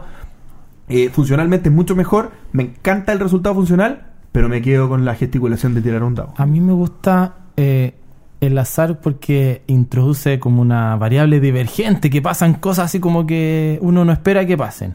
Y, y, y según el juego, pero me gustan juegos que se gesticule, que se hagan cosas como moverse, reírse. Eh, entonces me gusta cuando sacáis una carta y pasa una cosa que no. Ay, yo lo odio. No, yo prefiero la carta. O la baraja, barajar un mazo para que aparezcan cosas nuevas. Es que yo ahí haría la distinción entre dos tipos de juegos. Los juegos light, de reírse, de interactuar, los juegos más No, no, sociales. no, pero yo no estoy hablando del juego que, que en su mecánica tenga incorporado eso, sino que hay a veces cuando in- y se incluye la variable divergente del azar, uno se agarra la cabeza, salta, ¿cachai? Eso, eso, eso es lo que a ese tipo de juego a mí me Es gusta. que, ¿sabes que Si a mí tú me pones un juego más serio, más... en- No quería utilizar la palabra serio, Como pero no sé, o de más estrategia, y me pones una baraja de evento, no hay nada de azar que más odie que esa baraja de evento. sí, sí, también. Eh, eh, porque, oh, Claro, pero es que, es que la pregunta es difícil porque no hay una respuesta, depende del juego, y depende, depende de la del mecánica, depende, depende del grupo también. Sí, pero por ejemplo el azar de eh, una bolsa eh, como eh, em, altiplano que tú vas sacando elementos, yo no lo encuentro tanto azar porque digo, ay, es azar, pero tú lo tienes más o menos bajo control. Sí, pero, pero esa no es la pregunta. Pero porque incluso en los sí, dados podéis sí. tenerlo bajo control. Sí, pero el azar así como entretenido que a mí me gusta, el que yo realmente disfruto, es una tontera como eh, el... Ay, se me olvidó cómo se llama el... Ay, juego de mímica. no, em, Time's up. No, ay, tira los dados a- al bol y lo... ay, ¿Strike? El strike. Eso es algo que yo disfruto, así como de azar pu- muy puro y, y de, de ríete nomás, eh, cositas livianitas. Pero así como azar puro azar, como que igual a mí me, me pica un poco. Salvo un Sí, juego... a mí igual, a mí igual Sí. me pica puro azar. Salvo pero- pero- pero el no que la me pregunta, gusta ¿no? muchísimo, que volvemos al tema de los dados. Si los dados yo creo que es lo más que disfruto, el Can't Stop, Que tiene una matemática súper fuerte detrás Claro. de cuando eh, tú lanzas dos da eh, cuatro dados y tienes que hacer combinaciones numéricas para ir avanzando en una montaña, en un signo pare, eh, que va del 2 al 12 con tus fichitas. Cuando llegas dos, tres veces a la cima, ganas. Eh, que tienes, pero cuando, si tú sigues tirando y no te salen los resultados que necesitas, puedes perder todo lo que has avanzado. Entonces, tienes que controlar muy bien cuándo tienes que parar. Es un juego magnífico. eh, que, bueno, sí, creo que los dados es lo que más disfruto en el azar, más puro. Mm, Yo depende, depende del juego. depende del juego y también depende del grupo. Sí, el grupo es súper dependiente. Te toca. Ya tengo lo que dice Erne Jaramillo, que en la segunda parte. Bueno, eh, ya. Entonces, es obvio que los juegos comerciales son ilegales, los print and play. Eh, eh, pero él dice que tiene un valor la idea de pasar tiempo en familia y hacer manualidades. Descargar juegos, cortar juegos y preparar un print and play. Eh, ¿Qué opinamos de eso? Y de pasadita, ¿qué opinan de armar en vez de comprar juegos de mesa eh, en- de mesa que se encuentran en el mercado local? ¿Qué opinan de eh, generar juegos de mesa, eh, hacer print and play de juegos que sí se encuentran en este momento en el mercado? Yo creo que es como un hobby distinto. O sea, disculpen a los buenos pa- para armar print and play, pero o sea, me costaría mucho, como que soy muy torpe con las manos. eh, Pero puedes practicar. pero es que al final prefiero invertir ese tiempo en jugar y no en hacer el juego. po. Por eso quizás como una derivada de, del juego de mesa. Es como lo que dicen que el jugador de juegos de mesa, eh, eh, que son dos hobbies distintos, coleccionar, perdón, coleccionar juegos de mesa de jugar juegos de mesa. Sí, son distintos. Como yo creo que todos nosotros tenemos juegos que no hemos abierto. O, ¿Cómo se o te sea, ocurre? que no hemos jugado. Todos ¿Cómo lo hemos abierto, pero que no hemos ¿Cómo jugado. se te ocurre? Yo prefiero jugar más, sí, no tanto de coleccionar. Sí, esta, esta pregunta tiene un, un- un truco, digamos, que, que es... eh, de partida hay una, hay una aseveración importante al principio de la pregunta en que todos los print and play comerciales son ilegales. Tampoco es cierto eso, ¿ah? No, porque en el fondo puede haber una, una iniciativa en la que yo quiera... De hecho, hay gen- hay campañas de Kickstarter, digamos que la, la, la Claro. versión print and play es gratis. Para que tú la pruebes y la veas y se asume que a ti te interesa tener la materialidad original del juego para que eventualmente lo quieras comprar. Claro. Y, y es una manera de difusión de- del juego para poder hacerlo. Eh, si yo lo veo del punto de vista del, del robo, digamos, de, de que alguien está robando, digamos, también yo podría decir, eh, hay alguien que tiene un presupuesto para comprar juegos y siempre, siempre va a gastarse ese presupuesto. Pero va a ser uno adicional haciendo un print and play de otro juego que no se habría comprado, digamos. O, o un, o un juego comercial que tiene un valor de mercado y todo el asunto, pero que ya no se vende. No está en ningún lado. Claro. O sea, hay que rescatarlo. Esto es como una cosa que uno. Tú tienes el juego, uy, préstamelo para copiar las cartas, por favor, porque no está en ningún lado. Y, y también, yo, yo encuentro que eso tiene mucho sentido. Yo, yo, como editorial, que no tengo una justificación de negocio de, de imprimir ese juego porque tal vez no me da el negocio, ¿cómo me voy a ofender o me voy a sentir mal o voy a sentir que me están eh, haciendo algo ilegal si algo aparte pasa que, eso, digamos? aparte que el que hace un juego para jugarlo él mismo, no, o sea, ya, ya, vamos a llamar al abogado gamer, pero no sé si es tan ilegal porque al final como no obtiene ningún beneficio Es comercial verdad. a partir de eso, po. o sea, él hace su juego y lo ocupa para jugar él. Y de Bueno. todas formas hay algunos juegos que, que son fabricados que terminan siendo hermosos. Bueno, piratear la música es delito, se supone. Re- se respalda. Sí. No, no se piratea. Bueno, hace un tema, hace un tiempo tratamos el tema del print and play y tengo un amigo, eh, Esteban, que nos tiró la oreja porque no lo, según él, no lo abarcamos muy bien. Así que yo creo Siempre que nos pasa lo mismo, sí, Nicolás también nos retó. Sí, sí. Yo creo que un día de estos podemos retomar de repente algunos de estos temas y, y hacer un especial de ¿Alguno de temas ustedes ha hecho un print and play? No, yo nunca. He intentado. No recuerdo últimamente, o sea, como en los últimos tres años haber hecho uno. No, yo pero tampoco. es que soy tan mala para las manualidades. Por eso yo, por eso yo, o sea, no es para mí, no, eh, pero es para un cierto tipo de gente que es como, creo yo, mi humilde opinión, que es tangencial al, al juego más bricolaje que, no sé. Creo que esta es la última pregunta de la noche. Carlos Fres nos envía lo siguiente. ¿Ustedes creen que Corruptia se merece el título de mejor juego del año? Eh, sobre todo si lo comparamos con sus competidores. Ahora, eh, esa es la frase que dice él. Yo quiero dar el contexto ahora.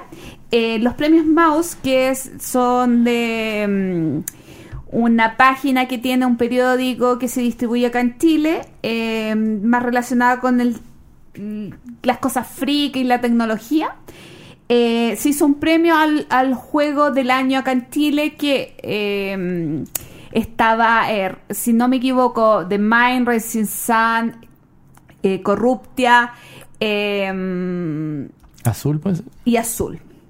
Entonces, y después tiene una segunda pregunta, pero no sé si la leo o contestamos de a una. Vamos de uno, vamos de uno. ¿Ustedes creen que Corruptia merece el título del mejor juego? Parto yo, me miran a mí, ¿no? Sí. Eh, yo contesto, sí, como quieran. No, no, eh, Yo digo que sí, de ahí el argumento. ya. eh, yo digo que merecer es una palabra que habría que ver qué significa. Disculpa, yo- ¿puedo hacer un margen antes que comiences a hablar? Por Es supuesto. que, es que quiero hacer otra aclaración que igual es importante antes de dar Ah, sí, es que, verdad. que esto fue una votación popular. Exacto. que no fue, popular. no es un jurado de expertos, que fue una votación popular por medio de la página web donde se evaluaban eh, cosplayer, Sí. mejor videojuego, en- como No, ah, para terminar de dar el contexto. Sí, yo creo que podríamos dar incluso más contexto para los que son de fuera de Chile. Eh, pe- perdón, pero se- era muy cotidiano el tema, entonces no lo dijimos. Corruptia es un juego chileno, hecho por eh, Feño Casals y la Cami Muñoz. Muñoz, perdón.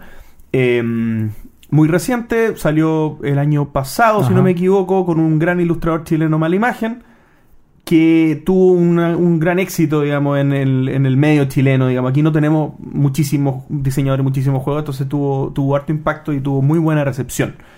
Eh, y participó en este premio del año en Mouse, ¿cierto? Eh, junto a otros juegos que son juegos de peso, digamos. Internacionales. Internacionales. eh, azul. Azul estaba, ¿cierto? Sí. The Mind ganó hoy día. Sí, eh, de hecho lo iba a comentar un Ah, ratito. perdón. No, excelente, porque no sabía Cor- dónde comentarlo. Cortemos aparte que Eh, ganó, eh, hoy se dieron los premios en Cannes Sí. y ganó el premio a- al mejor juego de Mind, el mejor juego para experto detective y el mejor juego infantil Mr. Wolf. Mr. Wolf. Ya, pero, pero entonces ese era el contexto de la parte de corrupta. Bien, entonces la pregunta, claro, es, ah, bueno, y se ganó este premio, ¿cierto? Que era por votación popular, un premio en Chile, ¿cierto? Eh, y la pregunta es, ¿merece el premio? Entonces, mi respuesta es, claro, porque acá eh, la votación popular tiene una, una particularidad que es, yo cómo genero la simpatía y la adherencia para que ocurra esa votación, porque probablemente podría haber sido un juego que no haya generado esa simpatía, esa, esa, esa voluntad de, de unir masa, digamos, y que no hubieran votado por él, o que hubiera, al contrario, hubiera tenido una campaña negativa, digamos, una campaña en Claro. contra de, oye, este juego es una porquería, que, que- que gane azul o que gane cualquier otro. Pero, pero acá hay una, una situación en la que sí se genera esto. Suburbia es un muy buen juego, lo hemos comentado. eh, en- ¿Suburbia? Suburbia es muy buen juego, pero en este caso Corruptia eh, es un muy buen juego también, no tanto como Suburbia.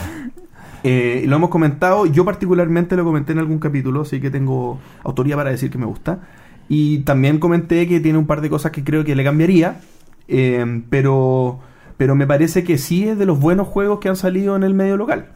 Así Esa que es tiene otra pregunta. Pero, Sí. ah, bueno, pero tiene argumento, digamos, para estar Pero donde in- está. eh, eh, independiente de como su calidad técnica pura, que podría ser la que evalúa un jurado y qué sé yo, eh, este premio, reconocimiento, era por votación popular. Eh, y, y- y en mi sensación es que Corruptia arrastró o trajo gente eh, con una brillante idea, brillantemente ejecutada, porque Malimagen, que es un ilustrador chileno que, que es muy popular, eh, trajo gente al mundo de los juegos de mesa. Entonces, como yo creo que sin duda que lo merece, no tan solo por la calidad técnica del juego, sino por, lo que significa para la industria de los juegos de mesa en Chile. Eh, quizás me equivoco, pero desde mi punto de vista es uno de los juegos más exitosos de la historia de Chile. Eh, y alguien podrá decir otra cosa, ya, los tesoros de pirata, no tengo idea, pero desde mi punto de vista logra cosas que otros juegos no han logrado. Eh, que el, el- el- lo que dices tú, el ánimo popular de la gente de meterse a la página y votar. Yo, yo sin duda creo que, que es totalmente merecido. Eh, en función de cómo está propuesto el concurso, si hubiese sido un- un- un concurso con un jurado técnico, sí, esa es otra cosa. Yo tengo una opinión distinta, pero quizás por la forma en que está planteado esto acá, porque dice, Corruptia merece el título el mejor juego del año, Eh, sobre todo si lo comparamos con sus competidores. Si yo lo comparo, no. Pero viene la siguiente pregunta. Eh, es más, ¿ustedes consideran que Corruptia al menos pudiera considerarse el mejor juego chileno independiente del año de lanz- lanzamiento? Yo encuentro que Corruptia eh, sí, o sea, yo yo estoy a mí es el juego chileno que más me ha gustado de los que he probado y creo no haberme, o sea, creo que no se me olvida alguno. Que te pudiera eh, gustar más, digamos. Que me pudiera gustar más. Yo en Corruptia lo encuentro un juego muy bueno. O sea, que todavía no me compro, entre paréntesis. Pero, eh, no, es que como en los cuatro meses de vacaciones no. Pero que si fuera un juego extranjero, probablemente también me lo compraría. O sea, que, que la nacionalidad del juego a mí no me hace sentido. O sea, para comprarlo. Está- Está bien. Para mí eh, es el mejor juego eh, por todo lo que significa. Eh, más allá de, de el De juego en sí mismo, de la mecánica. Por, por, entonces, ¿qué es el mejor juego? ¿La mecánica? Pa- para mí no. Quizás estoy contaminado por, por como nosotros usamos los observatorios de juegos, los juegos para otros fines. Pero para mí simboliza mucho más que solo la mecánica que el juego pueda tener. Y la temática y que esté ilustrado. O sea, es un sinfín de cosas, como la estrategia de marketing, un montón de cosas. Yo- a mí me pasa que este tipo de situaciones genera mucha como gente contraria, digamos. Eh, hay- eh, esto pasa en todos los hobbies probablemente y en todas las corrientes que, no sé, el pre- eh, un chileno se gana el premio del juego del año en Chile, entonces empieza un poco la odiosidad Claro, claro. de, ah, bueno, pero es porque es chileno y la cuestión es- Yo mismo, tal vez, normalizando este tema, eh, el capítulo pasado dije, no somos para nada localistas, y, y lo dije como broma, digamos, y tal vez yo caí en algo similar, digamos, de un poco eh, normalizar el, el- el- el bajar el mérito, digamos, por, por ciertas condiciones. Pero es lo que dije ahora recién.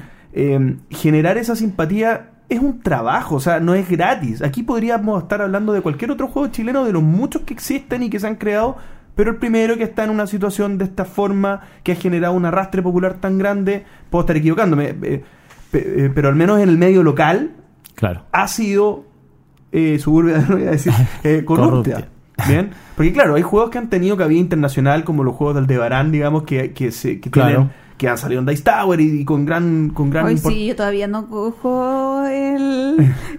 todavía hace cuatro años que lo tengo en la casa, todavía no juego... ¿Vendimia? No, No, la- eh, la- eh, eh, ay, se me olvidó cómo se llama. Eh, Scythe, no, eh, eh, Ay, se me olvidó. eh, que- Uy, qué jugando mal. con Ketty. No, tampoco. Sí, eh, pues, es eh, eh, mi tierra. Mi tierra. tierra. Todavía no tengo el Kickstarter cerrado. es como para poner una música de circo de Claro. nosotros tratando de acordarnos. Eh, Qué triste. Qué mal. Yo quiero decir otra cosa para cerrar de corruptia. Lo encuentro que es redondo, porque lo ilustra un ilustrador que toca la temática política. Sería distinto que lo ilustrara Pepo, o...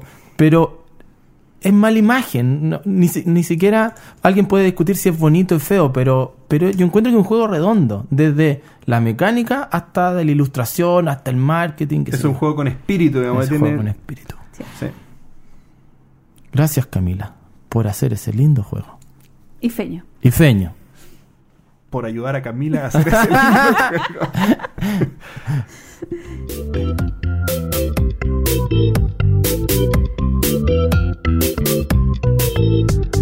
Y volvemos a nuestro concurso favorito, Tres Mentiras. Que no son tres mentiras, son dos solamente. Tres mentiras y cuatro verdades. En realidad son seis mentiras y tres verdades. Porque si sumamos de toda la gente, pero bueno, siempre me confundo con estas cosas. Recuerden que este concurso eh, es para Es auspiciado. Ah, no, perdón. es para ganarse un exploración y empatía que nos dejó Carlos Emilio eh, de Juegate Lab y también tenemos un ramen que nos regaló Ediciones Primigenio que está autografiado por Chey e Isra de Yama Dice y solamente pueden eh, contestar una vez porque alguien me dijo ¿puedo contestar más de una vez? no tan patudos. Solamente una vez. Y el premio va a ser al que tenga más aciertos. pero si ustedes no participaron de la primera etapa, participen de esta, porque también va a haber un premio por participación. Así que pueden ganar de cualquier manera. Y vamos con las aseveraciones del capítulo 59. JP dijo, sobre mi juego favorito, es verdad que mi juego favorito que implementa la dinámica de deportes es. Uy.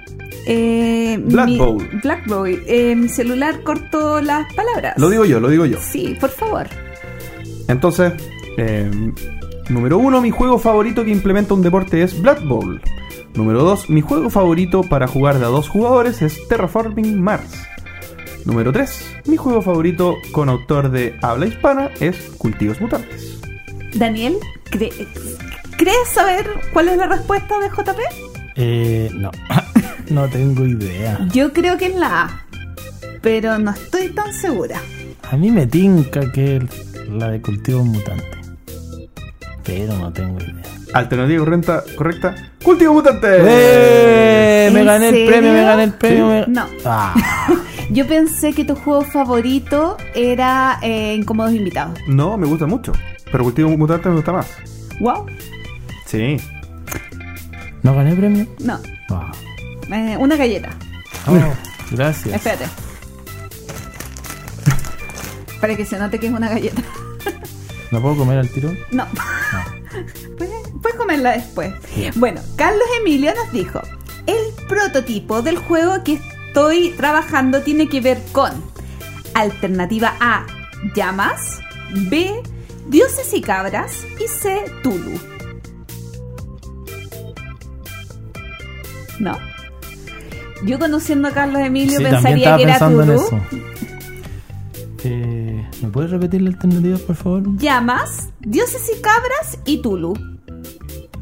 Llamas. Tulu. Bueno, nadie acertó porque la respuesta correcta era dioses y cabras. Ok. Somos muy malos. Hay que probar el proto. Y por último, Gloria dijo, el Kickstarter en el que participaré el 2019 es A. Vindication, B. Preta Porter y C. Suburbia. Suburbia. Yo creo que sé la respuesta porque te pregunté si ahí entraba en Vindication y me dijiste que no. Así que supongo que es Preta Porter. Preta Porter. Es un juego eh, de un par de años atrás que he escuchado tantas veces hablar, eh, un juego de eh, como de, eh, de moda, Sí. pero un euro de moda. De moda. de ropa. Ah, de- buena. sí. Eh, y he escuchado más maderas tanto hablar de este juego que lo quiero. Eh, yo no me meto mucho en Kickstarter, entonces es.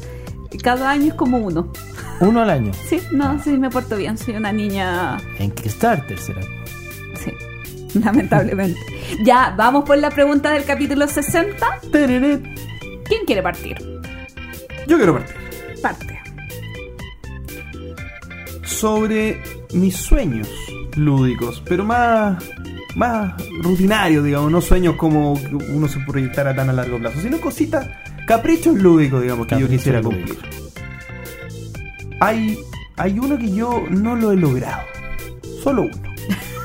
O sea, es verdad que yo no he logrado este capricho. El número uno es hacer un evento lúdico con muchos amigos y jugar dividiendo grupos. Yo no he logrado eso. No he logrado, número dos, jugar rol por internet. Y número tres, no he logrado conocer a Tom Pasa. Tereret, tereret. ¿Tú sabes, Gloria? Yo creo. Pero esto me trajo lindos recuerdos. Está muy bien, está muy bien. Daniel. Me costó hacerla. De hecho, cambié la alternativa. Supongo que la correcta la dejaste.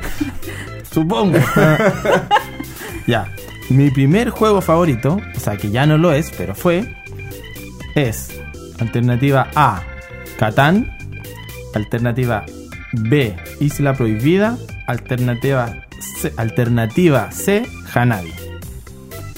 Catán, Isla Isla Isla Prohibida. Prohibida, Hanabi. A nadie, bien. A ver. Ahí tengo dos. Ya, está. ¿En cuántos países distintos jugué el 2018? Para el que estuvo atento al entreturno en tour, van a poder contestar esta pregunta. Alternativa A, 4. Alternativa B, 5. Y alternativa C, 6. Tienen que haber estado atentos a todos los capítulos del entreturno. Porque yo, no, tiene, yo creo que la gente estuvo atenta ahora que se acuerdan de porque tiene mucha trampa esta, esta película, esta pregunta. esta película. Eh, 4, 5, 4, 5, 6. 6. 4, 5, 6. Ah, yo creo que sé. Yo también creo que sé. Pero después que termine el programa lo conversamos. Ya. ¿Tinca? Ya. Así que con eso finalizamos el capítulo 60, creo. El capítulo 60. Wow. Y estamos a, a Oye, ¿nos podemos jubilar? jubilar. Ah, no, No, las mujeres pues nos jubilamos claro. a los 60. Entonces, como es el capítulo Ah. 60, me puedo jubilar, ¿no? Podemos tener los ¿Te hombres. quieres jubilar? Todavía existe la jubilación anticipada en Chile, ¿no? Sí, creo que, o sea, supongo. ¿Te quieres jubilar del entreturno, Gloria? No. ¿Qué estás queriendo decir? No, no. Mínimo tenemos que llegar al 100. Ahí me puedo jubilar. Tenemos que darle un, un sentido a que los capítulos empiecen con un cero, porque, porque si no lo hice en mano todo este tiempo. Claro. Oye, eh, sí, po, eh, estamos llegando al final entonces del capítulo 60. Ya, ya ni, ni conmemoramos cada 10 capítulos. Antes llegar acá a una, de- a una decena de capítulos era, era, era tremendo. Ahora ya estamos muy acostumbrados a que esto debe seguir al infinito. Eh, No, muy contentos por haberte tenido, Daniel. Yo personalmente, de verdad, quiero decir que estoy muy sorprendido por, por tu experiencia, lo que nos compartiste, así que te quiero agradecer que nos hayas compartido todo lo que hablamos. eh, particularmente, o sea, especialmente en la entrevista, pero también a lo largo de, de todo el capítulo que, no- que nos acompañaste. Pero como es habitual, eh, me gustaría que cerraras tú el capítulo, que nos compartieras algunas palabras de cierre y alguna invitación o, aviso que quisieras pasar. Eh, no, nada, lo, lo primero es agradecer la invitación. eh, como agradecer la invitación y también agradecer como públicamente a, a todas las personas que conformamos el mundo de los juegos de mesa en Chile. Porque hay una buena onda como de colaboración, de cooperación, que a todos nos vaya bien. Eh, y eso no se ve como muy comúnmente, como en muchos lados. Quizás como un juego colaborativo, eh, el mundo de los juegos de mesa. Y nada, pues toda, toda la disposición de, de colaborar con, con, con ustedes, pero también con todo aquel que, que quiera lograr, en el caso de nosotros, usar el juego como un medio pa- para el aprendizaje. Les voy a pedir yo después colaboración para cuando vamos formalizando más la invitación a celebrar el Día del Juego, que queremos hacerlo con bombo y platillo.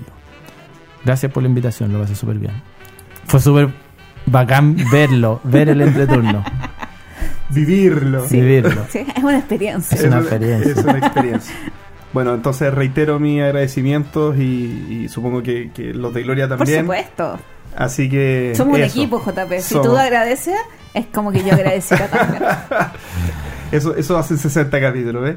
ya. eh, eso, muchísimas gracias de nuevo y muchísimas gracias a todos por haber escuchado. Hasta la próxima. Chao. Chao, gracias. Gracias por escuchar el entreturno. Y recuerden, envíenos sugerencias de historias relacionadas con sus vidas lúdicas. Pueden ser de terror, tragedia, graciosas o hasta de traición. Recuerden también escribirnos para participar en nuestra sección El Entreturno Responde. ¿Y ustedes? ¿Qué opinan de las iniciativas lúdicas educativas? Envíenos sus comentarios al correo elentreturno.gmail.com. Además, envíenos preguntas o temas que quieran que conversemos en el programa. Síganos en Facebook, en Twitter, en Instagram y suscríbanse a nuestro canal de YouTube. Escúchanos en dos semanas más en nuestro próximo capítulo de El Entreturno. Gracias de nuevo y hasta la próxima.